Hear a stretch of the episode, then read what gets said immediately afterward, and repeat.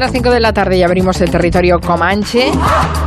En su primera hora que tenemos a Máximo Pradera. Buenas tardes, Máximo. Buenas tardes, querida Mari Carmen. También nos reencontramos con David García Senjo. ¿Qué tal, David? ¿Cómo estás? Bien, buenas tardes. En Barcelona está Miki Otero. Buenas tardes, Miki. Hola, buenas tardes. Y Nuria Torreblanca. ¿Qué tal, Nuria? Muy bien, aquí Bueno, estamos. Estamos aquí muy emocionados porque ya veis que estamos eh, absolutamente enganchados a todo lo que está pasando en Londres, ese funeral eterno. Así. Eh, sí, que supongo que en, en algún momento habéis caído, ¿no? En ver eh, las colas de gente Sí, sí, sí, pasando claro. por el... eh, no- no, no hay nadie que se haya librado de, de pararse un rato a ver Solo esas retransmisiones. Solo la supera James Brown, que estuvo no sé cuántos días. Un mes ¿verdad? o Sí, sí, tres estuvo- meses. Estuvo meses. Hay gente que dice que se va a juntar la cola de la reina de Inglaterra con la de doña Manolita. Para- qué mal, qué mal. A ver, me tanta acordado- cola, tanta cola. Me he acordado mucho de aquel individuo con mono azul que en el funeral Ay, de sí. Franco Ay, sí. se detiene delante del catafalco y lo tiene que sacar el, el ujier a empujones porque Sí, no se quería mover. Claro, y porque frenaba la cola y no, no, no, había que hacerlos circular rápido. Eh, sí, o sea, todas la- estas colas tienen todas historia. ¿Cuántas veces re- veremos cómo se cae el pobre guardia real con esa lipotimia al lado del, ca- del catafalco? Mm, por cierto, eh, mm, nos vas a recordar, espero y imagino, Máximo Pradera, el origen del Good Save the King. Bueno, es que no, yo, ya, yo creo que ya lo he contado más de una vez aquí, pero es que sigo recopilando datos y ya soy como un investigador que baja los archivos y tal. O sea, eres- eres- estás obsesionado con el Good Save the King. Es que cada vez salen eh, detalles más sórdidos. Mirad, es un himno escrito por una aristócrata francesa, la letra, musicado por un italiano, porque Jean-Baptiste Lully era, era Jean-Baptiste Lully, era un italiano afincado en, Versalles, que se convirtió en el, el músico de la corte de Luis XIV, luego adaptado por Händel y con letra inglesa y dedicado a, a Jorge I, ¿no? O sea que es, son, entran cuatro cuatro países de la, de la Unión Europea. Y la historia es la siguiente. La historia es que eh, Luis XIV, el rey Sol, que tenía muy mal comer, comía y tenía muchas enfermedades, y a los 48 años desarrolló una fístula anal. A no confundir con una hemorroide, ¿eh? son cosas distintas. Sí, sí. Eh, Yo creo que es peor la fístula. Yo creo que es peor la fístula. Mm, eh, En general, todas las cosas eh, que ocurren en esa parte del cuerpo eran muy chungas en aquella época. Estamos Sí, hablando sí. del siglo XVII, por ejemplo. Napoleón tenía hemorroides en, en Waterloo, dicen, ¿no? Sí, y por eso, sí. y por eso pasó. No, no, te lo juro. te lo No, sí, Te lo No, juro, pero que le impedían estar tiempo a caballo cómodos. Claro, pues, Juan, eh, Juan de Austria, por ejemplo, el hermanastro de Felipe II, murió en una operación de hemorroides. El pobre no podía más y Enrique I de Inglaterra también. O sea, poca broma con... con Bueno, esto merece un tema. Sí, Por eso, por eso. ¿eh? hay, Perfecto para la hora de la una historia, mañana, además. hay una historia del, del cirujano que estuvo ensayando mucho tiempo porque, claro, luego se jugaba. eh, Claro. Entonces, hubo varias, hubo, eh, que, bueno, cuando llevaba ya bastantes meses con la fístula y, y no podía directamente ya montar a caballo ni todas las cosas que le gustaban, pues hubo, el equipo médico eh, se dividió en dos grandes grupos. Unos los querían eh, mandar a los Pirineos, a la Occitania, donde triunfa Simón. Pero estaba muy lejos, claro, dice, dijo uno de los médicos, no le vamos a hacer viajar a Luis XIV hasta los, hasta los Pirineos con el- en el estado en el que está. Entonces, un otro de los eh, médicos que ha pasado la historia, ahora os diré el nombre, dijo, no, hay que, hay que operar, hay que operar. Pero claro, insisto, la operación en esa parte del cuerpo es muy difícil. Entonces, Ay, sí, ay. se, se adelanta la Semana Santa. Exacto, entonces dijo, hay que, hay que operar. Y entonces la, la cosa es que dice, tengo que ensayar, como ha, ha apuntado ahora el arquitecto. ¿no? Entonces empezaron a coger indigentes de París, de los hospicios, de los hospitales mentales, de, de- de la calle, de los crochards y tal, pero hasta 70 o así, eh, para, para que saliera redondo la operación. Y entonces este, este cirujano eh, decretó que había que inventar un nuevo bisturí para poder eh, sajar la, la fístula anal de Luis XIV. Porque había que meter el bisturí por el recto, pero sin que cortara, entonces eh, encapuchado, luego una, una, una funda retráctil, en fin. Ese, ese instrumento... Ahórrate detalles. está gustando. No, no. Max. No solamente no me voy a ahorrar detalles, sino que os voy a decir dónde lo podéis ver. Si vais ¿Qué? a París y vais al Museo de la Medicina de París, veréis un, eh, instrumento como en forma de hoz chiquitita, que es el bisturí que estuvo dentro del recto Luis XIV y con el que se, con, el- con el que se curó. Bueno, total. Sí, que- porque esto era para hablar del himno, ¿eh? del himno, sí. La operación se lleva a cabo, dicen, no, esto es un momentito y tal. Tres horas tuvieron eh, desde las 7 de la mañana al pobre Luis XIV, eh, boca abajo, el- con una almohada debajo de la tripa para levantar, el- poner el culo en pompa. Eh, le operaron, salió bien y entonces, bueno, el, el- el tipo se volvió loco con el, con el cirujano, le regaló el equivalente a 25 o 30 millones de euros de ahora. O sea, lo, lo porque claro, es que le había salvado todo, ¿no? Le había salvado prácticamente el reinado a este, a este buen cirujano, ¿no? Y una de las eh, aristócratas de allí, imaginaros la cantidad de gorrones que había en, Versalles, ¿no? Era Luis XIV y los 40 gorrones, pues compuso una, una estrofilla para ser musicada. Entonces se ofreció Jean-Baptiste Lully y hizo Grand Dieu eh, le roi, que vamos a escuchar en la versión francesa, y ahora veremos lo que hizo Händel.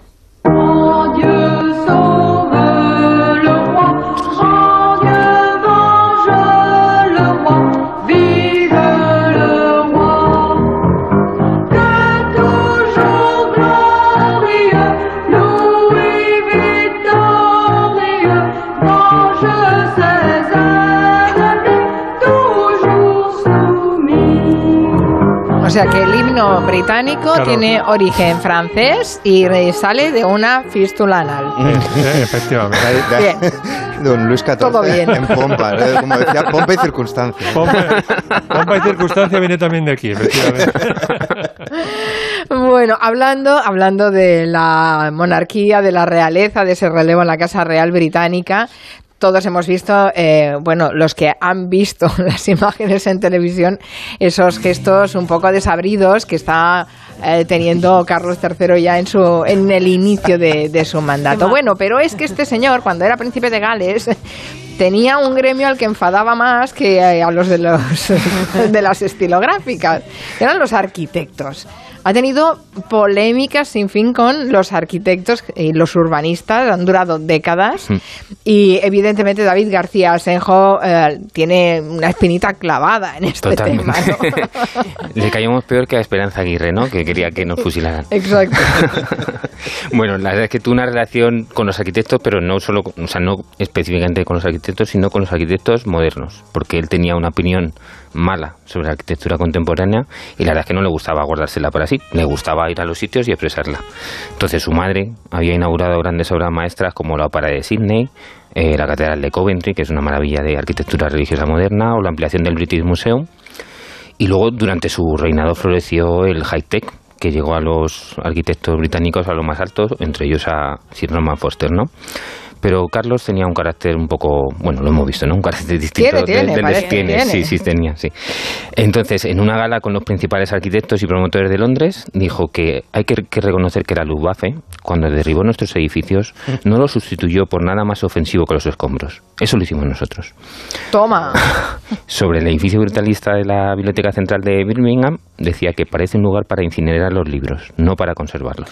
Evidentemente creó mucha polémica. Lo que no sé es si alguien tuvo en cuenta la opinión del príncipe de Gales, la en- entonces príncipe de Gales. Pues eh, tenía poder como para que lo que él decía le, le hicieran caso, ¿no? Entonces, en la cena por el 150 aniversario de la RIBA, que es la Royal Institute of British Architecture, cargó contra un proyecto de ampliación de la National Gallery en Londres, del que dijo que parecía una academia de policía. Entonces, eh, guardaron... witty, bastante divertido, ¿no? Bueno, si es arquitecto no tanto, ¿no? Pero entonces, pues los eh, comitentes guardaron el proyecto que parecía una academia de policía en el cajón y se lo encargaron a Robert Venturi y Dennis Scott Brown, que eran los principales eh, teóricos del postmodernismo. Entonces hicieron una ampliación que la verdad es que es fantástica, pero que era muy discreta exteriormente y respetaba bastante el lenguaje académico del edificio original. Es posible, muy posible, que el edificio ganara con estos cambios, pero muchos arquitectos empezaban a quejarse de la ligereza con la que el príncipe emitía sus opiniones, sobre todo además cuando le invitas a un acto tuyo, ¿no? O sea, eh, vienes a mi casa, en la boda de mi hija, entonces... A pedirme un favor. a pedirme un favor. Entonces, bueno, llegó a, a salir en, en Spitting Images, en la serie esta de, de los, En los eh, de guiñoles, ¿no? británicos, Guiñoles los guiñoles británicos. originales, destrozando un dibujo que había hecho su hijo. Mira, papá, ha hecho una casa y decía, esto es, una fan- esto es horroroso, necesita tener Entonces, bueno, la verdad es que también eh, estaba dentro de una, aunque había mucha arquitectura moderna británica mm, de, interés, pero también había muy- un hábitat en, el Reino Unido que favorecía que hubiera como un rechazo a esta arquitectura contemporánea. Mm, Por ejemplo, el filósofo Roger Scruton cargó contra la arquitectura contemporánea y cargaba también por la pérdida del sentido de la belleza que tenían los británicos, ¿no? Pero hay que considerar qué paisaje es el que añoraban, porque Eso, ¿qué paisaje añoraban? que Londres era una ciudad, o sea, hay que tener en cuenta que Londres hasta el siglo XX ha sido una ciudad en gran parte pestilente, en la que podemos ver los asesinatos de, de, de aquel destripador, ¿no? Entonces, eh, los trabajadores vivían en unas ciudades de casas de ladrillo ennegrecidos por el humo y por la, y por la niebla. Entonces, ellos idealizaban, cuando decían esa belleza, pues idealizaban el skyline de la ciudad de Londres presidido por la cúpula de, de la catedral, pero ya la propia especulación de la época victoriana, que tanto añoraban, Claro, ellos, ellos vivían en el campo, en mansiones muy bonitas, pero las ciudades, Claro, pues la realmente ciudad la gente vivía fatal. Hombre, Entonces, eh, eh, Churchill tuvo una de sus primeras crisis de gobierno precisamente por una niebla espesísima, Sí, sí. esa sopa de guisante que la llamaban, ¿no? Sí, sí. En Londres, o sea que no sé qué no sé qué imagen tenían de Londres Claro. los londinenses porque no se veía Bueno, nada. también decía como que no decía esta niebla separa Inglaterra del continente, Sí, sino que separa el sí, sí, continente El de Inglaterra. continente de Inglaterra, efectivamente, efectivamente. O sea que igual que nosotros tenemos una España fea, que ya hablamos de ese libro con eh, David en el Comanche. eh, Londres también Sí, tiene un, había una un Inglaterra Londres feo, ¿no? Sí. Una Inglaterra fea. Sí, la verdad es que eh, esto que hablábamos, que la arquitectura moderna como que cambió el, el paisaje en España y lo, y lo alteró, pues mm, en Reino Unido no tuvieron arquitectura moderna hasta después de la Segunda Guerra Mundial. Todos los movimientos de Bauhaus y demás entraron ya una vez pasada la, la Guerra Mundial, pero una vez acogido la arquitectura moderna la cogieron como con gusto y el principal estilo que desarrollaron fue el brutalismo, que siempre acabamos citando, que es el principal estilo en el que se hicieron tanto los monumentos o edificios, eh, edificios oficiales como las, eh, las viviendas sociales. Entonces, durante los 50 y los 60 hubo un gran, un- una gran política de vivienda social en, en el Reino Unido. Se construyeron barrios y ciudades enteras con bloques de hormigón que no tenía mucho en cuenta cómo se relacionan ni con el entorno ni con el paisaje. Además coincidió con la hegemonía del coche que ocupaba todo el espacio, condicionaba la forma de las ciudades y todo se volvió gris. Entonces, pues en muchas ocasiones estos barrios estaban pensados para gente con pocos recursos y no había fondos para mantener ni los servicios ni las instalaciones. Entonces es normal que la gente pensara que todo se había hecho mucho más feo. Bueno, eh, contra eso también eh, hubo lanzó muchas diatribas y muchas críticas el entonces príncipe de Gales. Ahí sí que le podríamos dar la razón, ¿no? Porque sí, Sí, que hubo sí, sí, sí. auténticos destrozos de algunas eh, zonas y algunos barrios. Eh, pero creo que no se limitó a dar opiniones, que ya ve que tampoco es que le hicieran Ya. especial caso. Es que llegó a crear una escuela de arquitectura. Cuenta eso, por Dios. Sí, sí. Espero que no dibujaran a Rotring por los problemas que podían tener. Entonces sí, promovió una serie de, iniciativas, pues esto, una escuela de arquitectura que al final no tuvo relevancia, acabó con una especie de órgano consultivo, que para, pero que le sirvió para generar debate público y poder exponer sus ideas. Entonces lo que también hay que tener en cuenta es que la familia real cuenta con un importante patrimonio inmobiliario y que muchas de las críticas que hacen a proyectos modernos puede ser porque no les mm, están afectando a unas viviendas que tengan ellos alquiladas o a desarrollos inmobiliarios que hagan ellos. Tienen una gran parte de lo, del dinero que tienen viene de, lo, de la explotación de ese gran pa- eh, capital inmobiliario. Mm. Tienen una calle en Londres que es Ma- propiedad. ma- más de una calle. calle. Sí, sí. La- la calle- Más una de las calle, calles sí. más importantes de Londres es suya. o Sí, sea sí, sí. que Pues hay que tener en cuenta todas eso las tiendas también. o sea, están arrendadas que, a la o- corona que opina como algo que, que atenta a lo suyo, ¿no? Y que le puede llegar a impedir o afectar a la belleza que él entiende para lo que es propio, ¿no? Entonces, bueno, hizo una lista de 10 principios que debería, que él entendía que debían cumplir los desarrollos urbanos y que la verdad es que si los lees, pues son muchas de las cuestiones que hemos planteado durante, durante la pandemia, tras la pandemia.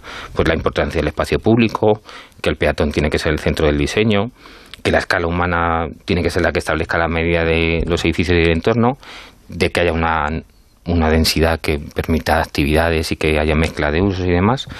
Y la verdad es que todo lo firmaríamos, eh, lo- todo esto lo podemos mm, pedir todos para una, para una ciudad, ¿no? Entonces lo que pasa es que hay unas cuestiones estéticas en las que yo creo que, está, que podemos estar más, más desacuerdo porque puso mucho hincapié en el lenguaje arquitectónico, que toda la arquitectura tiene un lenguaje, pero él lo que quería era los lenguajes clásicos que son los que, los que vienen de la tradición. O sea, que a él le iban las columnas, los capiteles, sí. Exacto, sí, sí. Ese- esa arquitectura eh, clásica o neoclásica. Y en el campo inmobiliario que mencionabas, eh, llegó a promover, dices, un barrio entero. ¿Qué barrio promovió? Pues es el barrio de Poundbury, que está a las afueras de Dorchester, y parece que ha tenido buenas críticas, porque eso es un barrio que funciona bien. Entonces, eh, eh, la, la gente habla bien de la, de la vida que hay en el entorno, porque propone un, un tejido urbano mixto en el que se alternan las viviendas y los negocios. eh, así la ocupación del espacio público, pues a lo largo del día es continua y no es lo que estamos buscando con la ciudad de los 15 minutos. Pero claro, también hay que ver que es que eh, reúne unas condiciones que le hacen proclive a ser exitosa porque está dirigido a una clase media alta, ¿no? Entonces, pues eh, se ha construido con un lenguaje tradicional, pero el éxito no es de esto, sino de, es de la clase a la que va dirigida. Porque además mucho habla del lenguaje y muchas de las decoraciones están hechas con un molde de fibra de vidrio replicado de forma industrial, o sea que al final me hablas de tradiciones y estás utilizando tecnología moderna para parecer una cosa una cosa antigua no entonces lo que sí es cierto que ha habido una tendencia en el Reino Unido con esto de que el hormigón había generado mala imagen entonces pues están haciendo rehabilitaciones de entornos urbanos y promoción de nuevos conjuntos residenciales que buscan la imagen de la arquitectura tradicional alejándose de, de esto del, de- del brutalismo y del hormigón y construyen en un en el ladrillo, que es el que ha configurado siempre la imagen de los edificios o de los barrios residenciales acomodados. Y, y bueno, pues al final es una cierta nostalgia, que lo comentó seguro la, hace un tiempo, pues como las series como The Crown o Downton Abbey están generando una nostalgia de un tiempo pasado que luego también está eh, influyendo en las ideas políticas de, de la gente, ¿no? que favorece el Brexit, el, el esto de tener una nación grande, antigua, que tenemos que intentar recuperar. Sí, sí, es que en- es curioso, ¿eh? pero en el urbanismo, eh, en la arquitectura, pero yo creo que sobre todo en el urbanismo hay muchísima ideología y se Muchísima, desprende ahí todo, también todo. mucha Sí, sí. ideología. ¿no? Además es que el urbanismo lo gestiona el poder, entonces pues lo intenta acoplar a, a sus intereses y a Claro. defender lo que... a, ve- lo que- a veces, a veces les cuelan un gol al poder. Ya, bueno. Eso lo explica podemos- muy bien Jorge Dioni en la España de las piscinas, ¿no? Sí. Como, como a la izquierda se le ha escapado que el urbanismo de la España de las piscinas es eh, neoliberal. O sea Totalmente. Sí, sí, Sí, sí. sí, es, es muy interesante. Bueno, y ahora que, que es rey Carlos III, ¿tú crees que habrá alimentará alguna polémica o ya, ya Pues tiene, ya creo- tiene una edad? Más que una edad, lo que tiene ahora es una posición que quizá le permite opinar menos, ¿no? Habrá que ver si. sí, o sea, como príncipe de Gales, y además, como príncipe de Gales, que era como un jarrón que no sabían qué hacer con él, porque claro, eh, 50 años habrá estado de príncipe de Gales, o, o bueno, o 73 años. Entonces, pues podía opinar, pero ahora como rey, pues supo que a ver si mantiene la discreción de su madre o sigue opinando. Dice, para lo que me queda en el convento. Yo creo que nos va a dar mucho juego, ¿eh? ¿Sí? Yo creo que poco, Nuria, porque de Sí. salud no le veo bien. ¿Le habéis visto las O manos? sea, pero poco juego Sí. por- porque le va a manos- quedar poco tiempo, pero que yo manos creo que las va a seguir así con la misma. desde hace tiempo, ¿eh? ya. Las manos hacen presagiar un reinado breve. Ya, pero Bueno, bueno, dirá, nos- eh, pero yo voy a seguir opinando. No sé qué decir, pero desde luego la familia ha sido toda longeva, a excepción Sí, sí. del padre de Bueno, Isabel Pero II. es que Isabel II comía de miedo, ¿eh? Hombre, Los carbohidratos ni tocarlos. Era una cosa impresionante. ¿Ah, sí? Sí, sí. y madrugar poco también. Sí, la ginebra ayuda Y también. la gaita también. La gaita, la gaita. Vamos con la gaita, vamos con un poco de música, Nuria, que nos va a hablar de dos grupos españoles que están girando y que están haciendo cosas muy interesantes. Sí, el primer grupo ya es un viejo conocido. Vamos a hablar de los granadinos Lagartija Nick. lágrimas o sauces sobre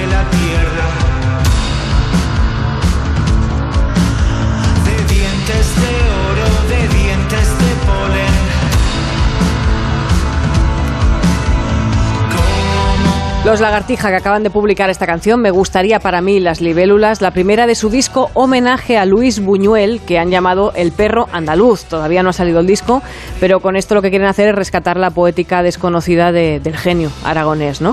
Eh, ahí tenemos Lagartija Nick, digo viejos conocidos porque llevan ya muchos años ahí dándole caña Antonio Arias, Eric Jiménez, Víctor García Lapido. Esta noche van a tocar en el Visor Fest de Murcia y van a hacer el repertorio normal, creo, pero a veces también es que tienen varios proyectos dentro del mismo grupo, ¿no? Centran sus conciertos en otros homenajes, por ejemplo, tienen el de la generación del 27, de la mano de Lorca, Buñuel y Valdelomar, con proyecciones editadas para cada momento del concierto. Siempre esperas algo creativo en los conciertos de Lagartija, ¿no? Pero ellos ya se ganaron el cielo en 1996 cuando se aliaron con Enrique Morente y grabaron uno de los discos más fascinantes que ha salido en España, el Omega. yeah.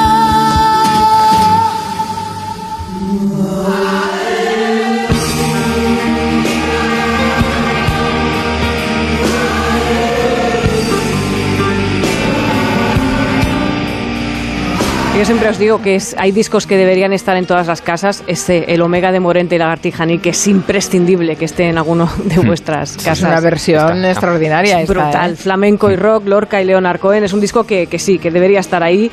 Que esperamos con muchas ganas escuchar este disco homenaje a Buñuel, el perro andaluz. Y que, por ejemplo, hoy los tenemos, ya os decía, en Murcia, el 8 de octubre en Marbella, el 14 de octubre en, en Zara de los Atunes, luego más tarde en el Festival de Jóvenes Realizadores de Granada.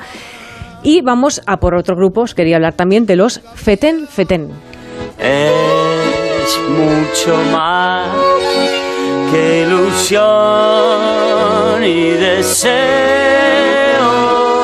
Es tan real. ¿Reconocéis la voz? Sí, es Coque, ¿no? Coque Maya. Coque Maya, que está aquí colaborando. Bueno, grabaron un disco de colaboraciones. Aquí tenemos a los Feten Feten, que son Jorge Arribas y Diego Galaz.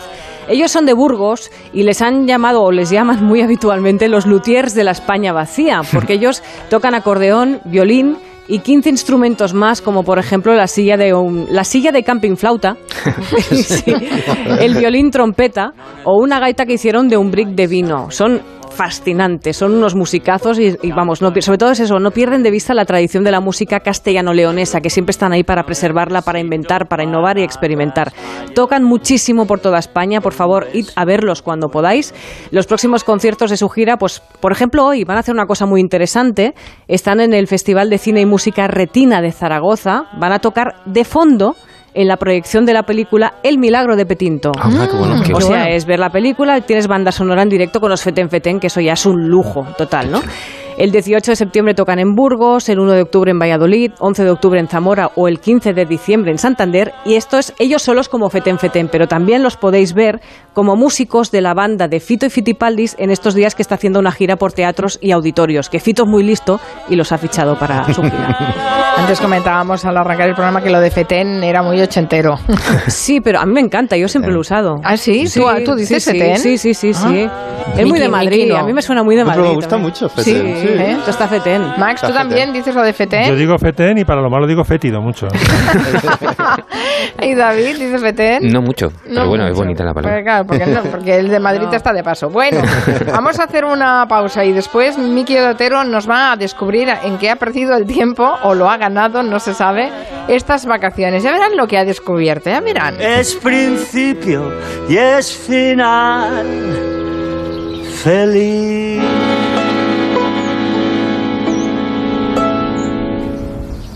Nuestra historia empieza una noche de invierno. Pero Manuel, ¿lo han matado? No lo sé. Tío, Manuel, ¿cómo estás? Bien, muy bien. Bueno, siempre y cuando no entre nadie en Zarzauriel. Tío, problemón, ha venido gente aquí. No, tranquilo, ocurre, ¿qué, qué ocurre? Ya, ya, ya, bueno, pues que ha venido gente. Son unos malnacidos, tío. Unos asquerosos. Los asquerosos. De Santiago Lorenzo. Sí, señor. La mochufada pura. Disfruta del mejor entretenimiento en audio por solo 4,99 euros al mes. O si lo prefieres, 39,99 al año. Sonora. Gente que escucha. Adelgazar y disfrutar, adelgazar y disfrutar. Eso es cuerpo libre. Disfruta adelgazando en cuerpo libre. 91 192 32 32 40% de descuento. 91 192 32 32. Adelgaza y disfruta. Del 1 al 12 de octubre vive una feria de otoño única en las ventas. Las máximas figuras: Roca Rey, Alejandro Talavante, Morante de la Puebla, Miguel Ángel Pereira. Todo esto y mucho más con el Toro de Madrid. Feria de otoño en la Plaza de Toros de las Ventas. Abonos ya a la venta en las-ventas.com. En Ibismed tratamos las hemorroides desde la causa. Por eso te garantizamos que no volverán a reproducirse nunca más. Ibismed cuenta con la única técnica pionera en el mundo para la solución definitiva a las hemorroides. Sin dolor, sin postoperatorio y sin complicaciones. Ya que no es necesario ni tocar ni tratar la zona anal. Ibismed, el único tratamiento indoloro y definitivo para las hemorroides. Más información en ibismed.es y en el 91 431 5411. Decorman, empresa líder en reformas integrales y decoración en locales y viviendas. Desde 1998, Decorman está a tu lado para rediseñar y cambiar tu espacio. Deja que Decorman te acompañe en el proceso de tu reforma y obtendrás lo que siempre habías soñado. Llama ahora 91 609 3370 o decorman.es. Hostelero, somos Organic, la única ganadería ecológica española de Wagyu y Angus, la mejor carne del mundo. Sírvela a tus clientes, alucinarán, volverán y tu caja crecerá. Te damos un servicio amable y puntual, a buenos precios. Si pruebas Organic, solo comprarás Organic. 900-900-786, 900-900-786 o carneorganic.com. La mejor carne del mundo, Organic. Ya está bien. Defiéndete del abuso del precio del gas y la electricidad. Revélate y llama ahora mismo a Afandecor. Mejoramos tu aislamiento, cambiamos tus ventanas e instalamos placas solares. Además, te gestionamos las subvenciones. Llama a Afandecor y reduce el importe de tus facturas. Grupo Afandecor. Genera más. Consume menos. Clínica Oliver y Alcázar. Especialistas en implantes para pacientes con muy poco hueso. Cirugía mínimamente invasiva con prótesis definitiva en un mes como máximo. Diagnóstico gratuito y financiación. Consulte su caso en el 91 564 6686 o a través de la página web oliverialcázar.com. Más de 30 años de experiencia. Si te preocupas de buscar el mejor colegio para tus hijos y los mejores especialistas para tu salud, ¿por qué dejas la compra-venta de tu vivienda en manos de la suerte? Confía en Vivienda 2. Entra en vivienda2.com, la empresa inmobiliaria mejor valorada por los usuarios de Google. Con los ojos cerrados, vivienda 2. El 2 con número.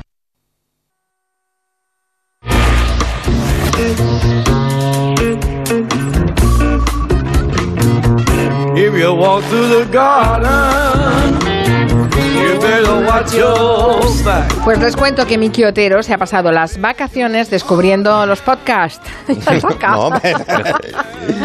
bueno, no, vamos a matizar, ¿eh? La tecnología ya la conocía, pero eh, ha descubierto que en, en esas plataformas en de podcast se escuchan cosas muy interesantes. Sí, como Y ha venido entusiasmado, dice, yo quiero contar esto en el Comanche. Bueno, sí, bueno, los podcasts más narrativos. Empezó el verano escuchando Misterio en la Moraleja, y luego a, a Max creo que le gustó mucho también. Me encantó, sí. Y... He cogido muchas, muchas expresiones pijas. Bueno, es que es que aquí. esta, esta niña, ¿sabes? Esta niña llamar a mujer- mujeres ya mayores, ¿no? Es que esta niña viene mucho por aquí. Es que Max, Max, tú tienes que hacer un día el equivalente a lo que hice yo de pijos de Barcelona con los madrileños, aquello quedó pendiente. ¿eh? Sí, sí, sí, sí. Pero bueno, escuché este, pero que me quería centrar en otro, que es El Constructor, que la podéis encontrar esta especie de serie documental, pero solo de audio, en la plataforma Sonora.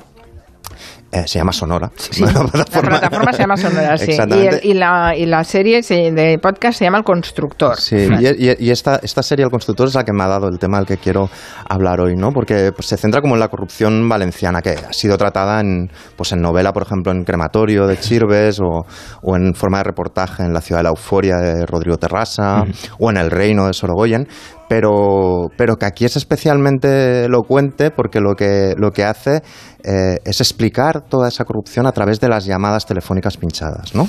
Y entonces el constructor que da título al- a la serie es Enrique Ortiz, que es un empresario de Alicante que llegó a poseer el 70% del suelo de, de Alicante gracias a sus tejemanejes con banqueros y con, con políticos.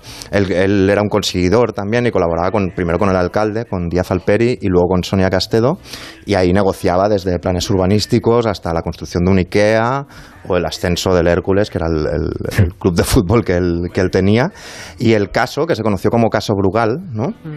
Quizás suena, quizá por el ron que se tomaban en los yates. Es curioso lo de los rones, ¿eh? porque es el Brugal remite a estos casos de corrupción, luego está el ron cacique, luego está el ron Pujol, también, o sea que siempre hay.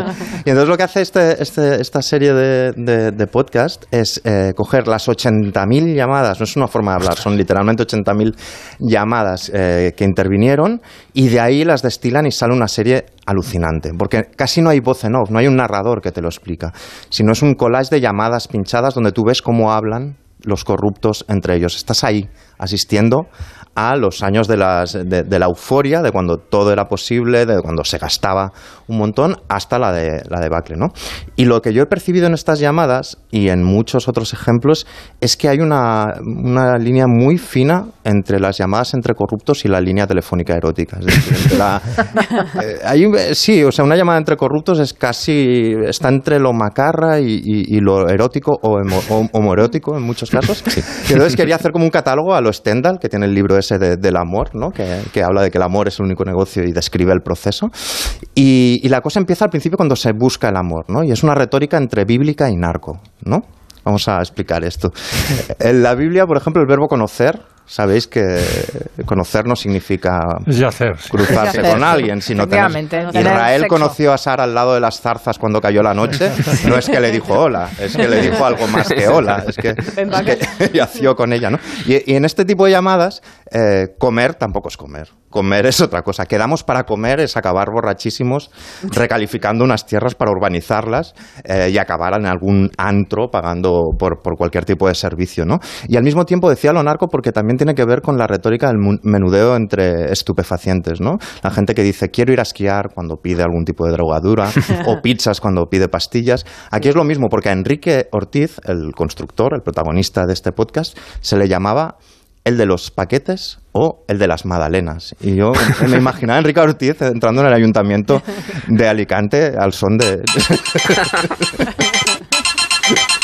Ya no soy envidia, soy tu bicochito. Y aquí entraba él repartiendo como los fajos de billetes, ¿no? Luego hay la fase 2, que es la fase de los piropos desmesurados, o también podríamos llamarlo la retórica José Luis Moreno, que es cuando llaman, descuelgan y siempre hay un jaboneo express, ¿no? Que tiene que ser muy breve y casi protocolario, ¿no? Entonces dicen hola, y seguido de hola va monstruo, crack, ídolo, Máquina, figura. jefazo, máquina, figura, campeón, fenómeno, o en clave femenina puede ser cielo, cariño, bombón, ¿no? Eh, hola, tal. Muy parecido a como presentaba José Luis Moreno a, a sus invitados en los, en, los, en los programas, ¿no? Y el tamaño de ese elogio suele ser pro- proporcional al, al favor que se pida. Pero eh, vamos a ver una conversación entre eh, Luis Díaz Ortiz y eh, Sonia, Enrique Ortiz y Sonia Castedo, ¿no? Muy buenas. ¿Cómo estás, cariño? Muy bien, cielo. ¿Cómo te quiero? Qué guapa estás. Gracias. Te quiero. ¡Mua! Que necesito que me des cariño, que no me das cariño. Que sí, que te lo doy, ya sabes que sí. Bueno. es este, este ritual de apareamiento muy rápido, cariño, cielo, bombón, eh, tal, y luego, oye, me tienes que hacer un favor, que un favor no es, eh, me puedes cuidar a los niños mientras voy a cenar, sino suele ser colocar a alguien, filtrar algo, a lo que normalmente eh, se tiene que contestar, yo te lo miro, o yo te lo arreglo, o a ver si me lo puedes mirar, ¿no? Luego tenemos el cortejo con regalos, es cuando eh, eh, eh, empiezan a llamar y se hablan, sí, tienen un, cor- un cortejo como casi animal, de ahí esta, esta música, y hablan de detallitos. Un detallito siempre vale más de 300 euros. En el caso del constructor de esta serie, arranca con una fiesta en un yate que el regalo mínimo tiene que ser un bolso para las concejalas del PP, que tiene que ser de 300 euros o más, ¿no? Y lo de los regalitos es importante porque Marcos Benavén, eh, el, El el yonki del dinero. el, el después conocido como Yonki del dinero, el artista conocido como Prince, el artista conocido como el Yonki del dinero, entró una vez en la sede del PP al grito de que llega Papá Noel, ¿no? Porque esto no me lo estoy inventando, es- esto es Qué este, esto es así, ¿no? Y tú haces el regalo, que también puede ser una entrada para el palco del Bernabéu, por ejemplo, bastante habitual, y luego, esto sale en el constructor, lo que haces es eh, confirmar que esa persona ha ido, ¿no? Y le dices, ¿lo pasaste bien? Eso es lo importante en la vida, chiquito, hay que disfrutar. Dices eso para dejar constancia de que le has hecho un favor, y luego dices, lo bueno, ya te, ya te llamaré, ¿no? Pero luego entramos en la etapa del sexo mm, más duro, donde entra ya la intimidad personal cuando ya han hecho muchos negocios. Aquí tenemos a- al alcalde, a Díaz Alperi, y a- al constructor, a Enrique Ortiz, hablando del tamaño de ciertos atributos. Tenemos que hablar de, del puerto y de Panorami y de todas esas cosas. Muy bien, vale. Antes de que te reúnas con, con Miguel, que creo que te vas Vale. a reunir la semana que viene. Creo que, que- creo, ¿eh? Porque no he ido por la oficina y no sé si queda con él a comer el martes o el miércoles, un día de esos. Queda a comer el martes. Martes, pues ves, ya tú te lo sabes mejor tú que yo. Ya, yo me sé casi todo. menos, menos el tamaño de tu polla, no me lo sé casi todo. coño. Bueno, luego te lo enseño. venga. Luego te la enseño. Entonces, eh, Esto es bastante, bastante bestia. Quiere decir que se conocen bien, bastante, bastante bien. Recordemos, por ejemplo, que Urdangarín firmaba sus cartas como el Duque empalmado. O sea, que no. Y es importante. Y bueno, el mismo Enrique Ortiz, el constructor, una vez llega, llega a decir en la serie esta: Yo soy la polla insaciable, Y es importante también que cuando te dicen este tipo de cosas, el lacayo o el empresario o el banquero con el que están haciendo negocios repita lo mismo. Hay un momento en la serie muy mágico que Enrique Ortiz dice, yo soy la polla insaciable, y el tío con el que está hablando dice, yo siempre se lo digo a todos, Enrique. Enriquito, Enriquito es la polla insaciable. Está mintiendo, nunca lo ha dicho, ¿no? Pero... Y bueno, luego, luego ya cuando hablan de, de muchachas de compañía y tal, ya se pone más desagradable. Pero quiero, quiero llegar al amor, de verdad, al amor eterno, con esta música. Ay. Y es que lubrican tanto su relación con este tipo de, de lenguaje que al final parece amor verdadero, lo que Stendhal llamaba la cristalización del amor, ¿no? Y entonces hay, hay llamadas telefónicas que interceptadas por la mujer parecerían como algún tipo de adulterio entre los dos que están negociando. Y hay un ejemplo muy claro que es Francisco Camps con, con el bigotes. Es maravilloso. Ay, ay, qué fiebre. Ay. Presidente. Feliz Navidad, amiguito del alma. Oye, que te sigo queriendo mucho. Que Y te- yo también, a la bestia. Tenía que, te quería haber llamado para contarte todo, cómo fue, para decirte que es un amigo ma- maravilloso, Ened Romero, y que el otro tipo, un tipo excepcional. ¿eh? Vale, me alegro, pero me han ido informando puntualmente de todo. Ya, ya lo sé, lo sé. Pero sobre todo para decirte que te quiero un huevo. Bueno, que me contarás durante muchos años con mi lealtad, ¿vale? Perdona, durante muchos años, no hijo de puta, durante toda tu vida. Por eso, tío, es que espero, que sean, espero que sean muchos. Entramos, entramos en esa fase en la que el amor no puede entender de caducidad. El, el- el amante reclama el amor, la eternidad del amor. Eterno, el amor sí, nunca, sí. nunca será finito. Y entonces el, el paso siguiente a este amor desatado es la competición, la posesión, los celos, ¿no? Eh, Y cuando to- to- empieza- todos se han ido de rositas, ¿no? Porque Enrique Ortiz sigue haciendo negocios. Bueno, no, eh, sí que luego ha seguido con el patrimonio y ha seguido haciendo negocios, pero sí que estuvo en la creo un año y pico, una cosa así.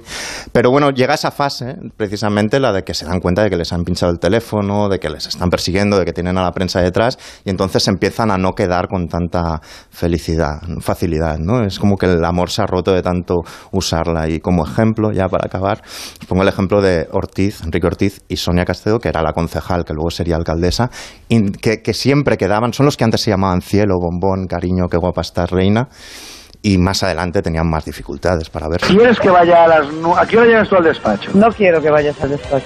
Prefiero Ah. ir hasta yo al tuyo, fíjate. Ah, que lo que no quieres es que me vean allí. No, no quiero que te vean allí, claro. Ah, pues nada, entonces si quieres nos vemos ahora. ¿Qué vas a hacer? ¿Qué quieres que...? Un sitio que no sea así, un sitio discretito, vamos. Ay. y luego lo que pasa después de esto es que rompen y a veces no se cogen el teléfono, son peores que el juez Pedraz dejando. O sea, de, de repente no dejan en visto. Pero a mí lo que me interesa es después esta intimidad de repente a veces cuando se filtra fuera y ese amor se proclama en público. El ejemplo más claro es Mariano Rajoy sobre Alfonso Rus, Yo te quiero, Alfonso, coño, te quiero, coño. que ya proclama el amor en el mitin. Que tus éxitos los considero mis éxitos. Aparte de los del Partido Popular, los de Mariano Rajoy, que es uno de Pontevedra. También mis éxitos. Y todo esto son audios en, en el constructor. Los del constructor son los que han sonado, son los de. Enrique Ortiz y. Sonia Castedo. Lo que pasa es que realmente hay momentos de, de alto voltaje erótico en esas llamadas que en realidad son, pues eso, para recalificar eh, tierras, para construir, etcétera, etcétera. Bueno, es, eh, es el retrato de una, de una época. Esto es lo Claro. maravilloso porque la, la serie eh, empieza con una fiesta en un yate donde van empresarios, el alcalde, etcétera, y acaba. Vas viendo cómo evoluciona eh, ese caso de corrupción hasta que todo se complica hacia el final y lo ves solo como si estuvieras en el teléfono móvil de, de este constructor. Lo ves solo con las llamadas pinchadas, sin narrador apenas.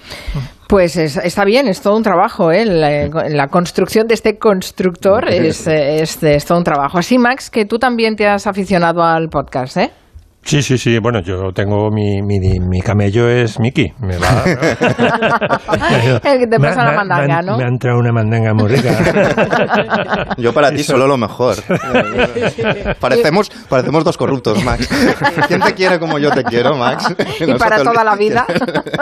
yo, yo imagino que David García del Sejo debe estar llorando un poco, porque claro, toda esa corrupción en, eh, eh, urbanísticamente y arquitectónicamente ha sido, Claro, un, ha sido un horror. Un horror. Y luego, una cosa que quería comentar, cuando hablaba Miki de- del sexo y tal, hay teorías que dicen que el desarrollo de la Viagra ha sido fundamental para estas eh, operaciones de, de corrupción, porque pues el hecho de que un hombre pueda con una pastilla eh, estar un fin de semana a tope, pues eh, permite mm, eh, Cerrar muchos sacos, pues, muchos te- negocios, eh, claro. comp- Claro, claro. comprarle de una forma más, más clara. O sea, Sí, sí. te llevo de, de, de clubs de escasa reputación durante un fin de semana y es más fácil eh, engrasar la maquinaria. En esta, en el constructor, hay un momento que se va él, el constructor, con un- no recuerdo qué político, se van en un yate y se van con dos queridas. Y Enrique Ortiz le, le dice al otro, no te celes, que ya te dejaré subir en mi moto. Se refiere, Ah, ya te la dejaré. se refiere a lo que se Ah, refiere. al vamos, intercambio. al intercambio. En fin. Qué, Sí, qué bonita palabra, querida.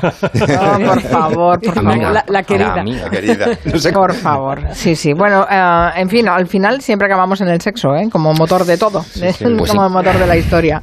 Eh, hablando de historia, ¿has visto, Max, la precuela de, de Juego de Tronos, La Sí, Casa del Dragón? La he visto y me he convertido en fans. Ahora se dice en plural, Soy fans de, de La Casa del Dragón. ¿Eres capaz de contarnos algo sin hacer spoiler que después tengo una horda de Soy oyentes capaz, detrás? Sí, de, de bastante, bastante. Mira, la primera precuela en que se pensó no ha visto la luz. Se llama Blood Moon va a intervenir, entre otras, Naomi Watts. Lo vio el showrunner de HBO. Dijo, esto es una mierda. No, eh, no es que fuera una mierda, es que no estaba basado está basado en una ideíta apuntada apenas en, las novelas de W.R. Martin. Y entonces mm, se notaba que no estaba la pluma vigorosa del, novelista, ¿no? Eran, eh, era una historia hecha por, por guionistas de allí, de la casa. Ni siquiera se lo tuvieron el coraje de enseñarles el piloto a, a WR. Mm, De lo mal que salió, el showrunner dijo, no, no, esto no aguanta varias temporadas. Parece ser que salían muy pocos dragones. Era una historia ambientada 10.000 años antes, 10.000, ¿eh? no en 1.000 ni 2.000. Hombre, no. 10.000 años antes de. que no- yo no sé qué podía haber, porque ya es muy primitiva la guerra de los tronos, ¿no? Eh, eh, no, no sé qué podía haber. Bueno, entonces, eh, ahora se ha creado una historia que es el desarrollo de la casa eh, Targaryen. Eh, en su- cuando está en todo su esplendor, ¿no? Eh, está con esta, yo la llamo Raniera, La rainiera. ¿no? la raniera, la raniera Targaryen. Y bueno, ent- entonces, eh, lo- hay curiosidades, por ejemplo, la- yo esto lo ignoraba, las dos series están basadas en hechos históricos de la historia de Inglaterra. El, el Juego de Tronos estaba basado en la guerra loosely based, que dicen ellos en la guerra de las rosas, de las o de las dos rosas, que son los York contra los Lancaster, que además Mm. suena igual porque es eh, Lannister, ¿no? Lancaster y York Stark suena suena bastante parecido, ¿no? Adaptó un poco ese ese conflicto WR y hizo desarrolló la historia. Y esta precuela eh, que a mí me está apasionando por muchas razones, tiene menos sexo gratuito, por ejemplo, más psicológica. Sí, yo acabé de la casa de citas del meñique hasta la punta del gorro, verdad. Me parecía la del constructor, ¿no? Esta está basada en un conflicto que tuvo, me parece que Enrique I, que es que eh, nombró heredero a su hijo, murió atravesando el Canal de la Mancha y tuvo que eh, sustituirla con, o sea, nombrar otra, otro heredero. No tenía más herederos masculinos y nombró a su hija Matilda. Entonces hubo mm, un conflicto horrible, como ahora con Daenerys Targaryen, que nadie la, nadie la quiere, ¿no? Y la música sigue siendo tan apoteósica.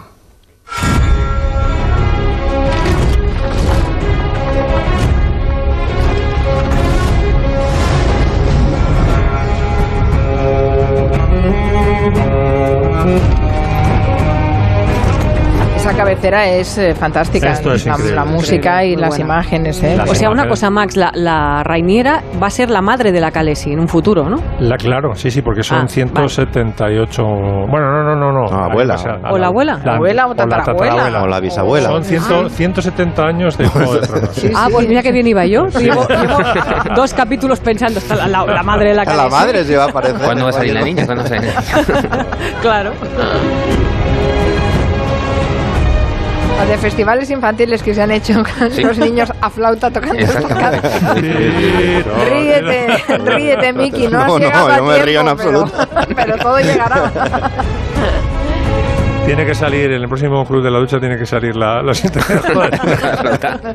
En la, ca- la casa del dragón. Luego otra cosa que, por ejemplo, que, que, eh, da idea de la calidad de esta, de esta precuela es que W.R. Martin ha dicho que algunos personajes de, de La Casa del Dragón los ha mejorado la serie. O sea, porque ya Ah. hay bastante talento en las novelas, ¿no? Pero, por ejemplo, el personaje de la madre de la raniera, de, La abuela. el rey Viserys, dice que está aniquilado en la, en la serie, ¿no? El rey que al final opta por nombrar una heredera, igual que Enrique I nombró a, a Matilda. ¿no? Y la última cosa que quería subrayar es que salen mogollón de dragones, hasta el punto de que se va a poner de moda la expresión muy pija de date una ducha que apestas a dragón. Lo dirán en la moraleja, ¿no? Creo que la tiene por ahí. La, la- la tiene por ahí Joan, me parece. Date una- Tú, hija mía, ocuparás este lecho muy pronto. Es nuestra forma de servir al reino. Prefiero servir como caballero y montar hacia la gloria. Nuestros vientres son reales. El parto es nuestro campo de batalla.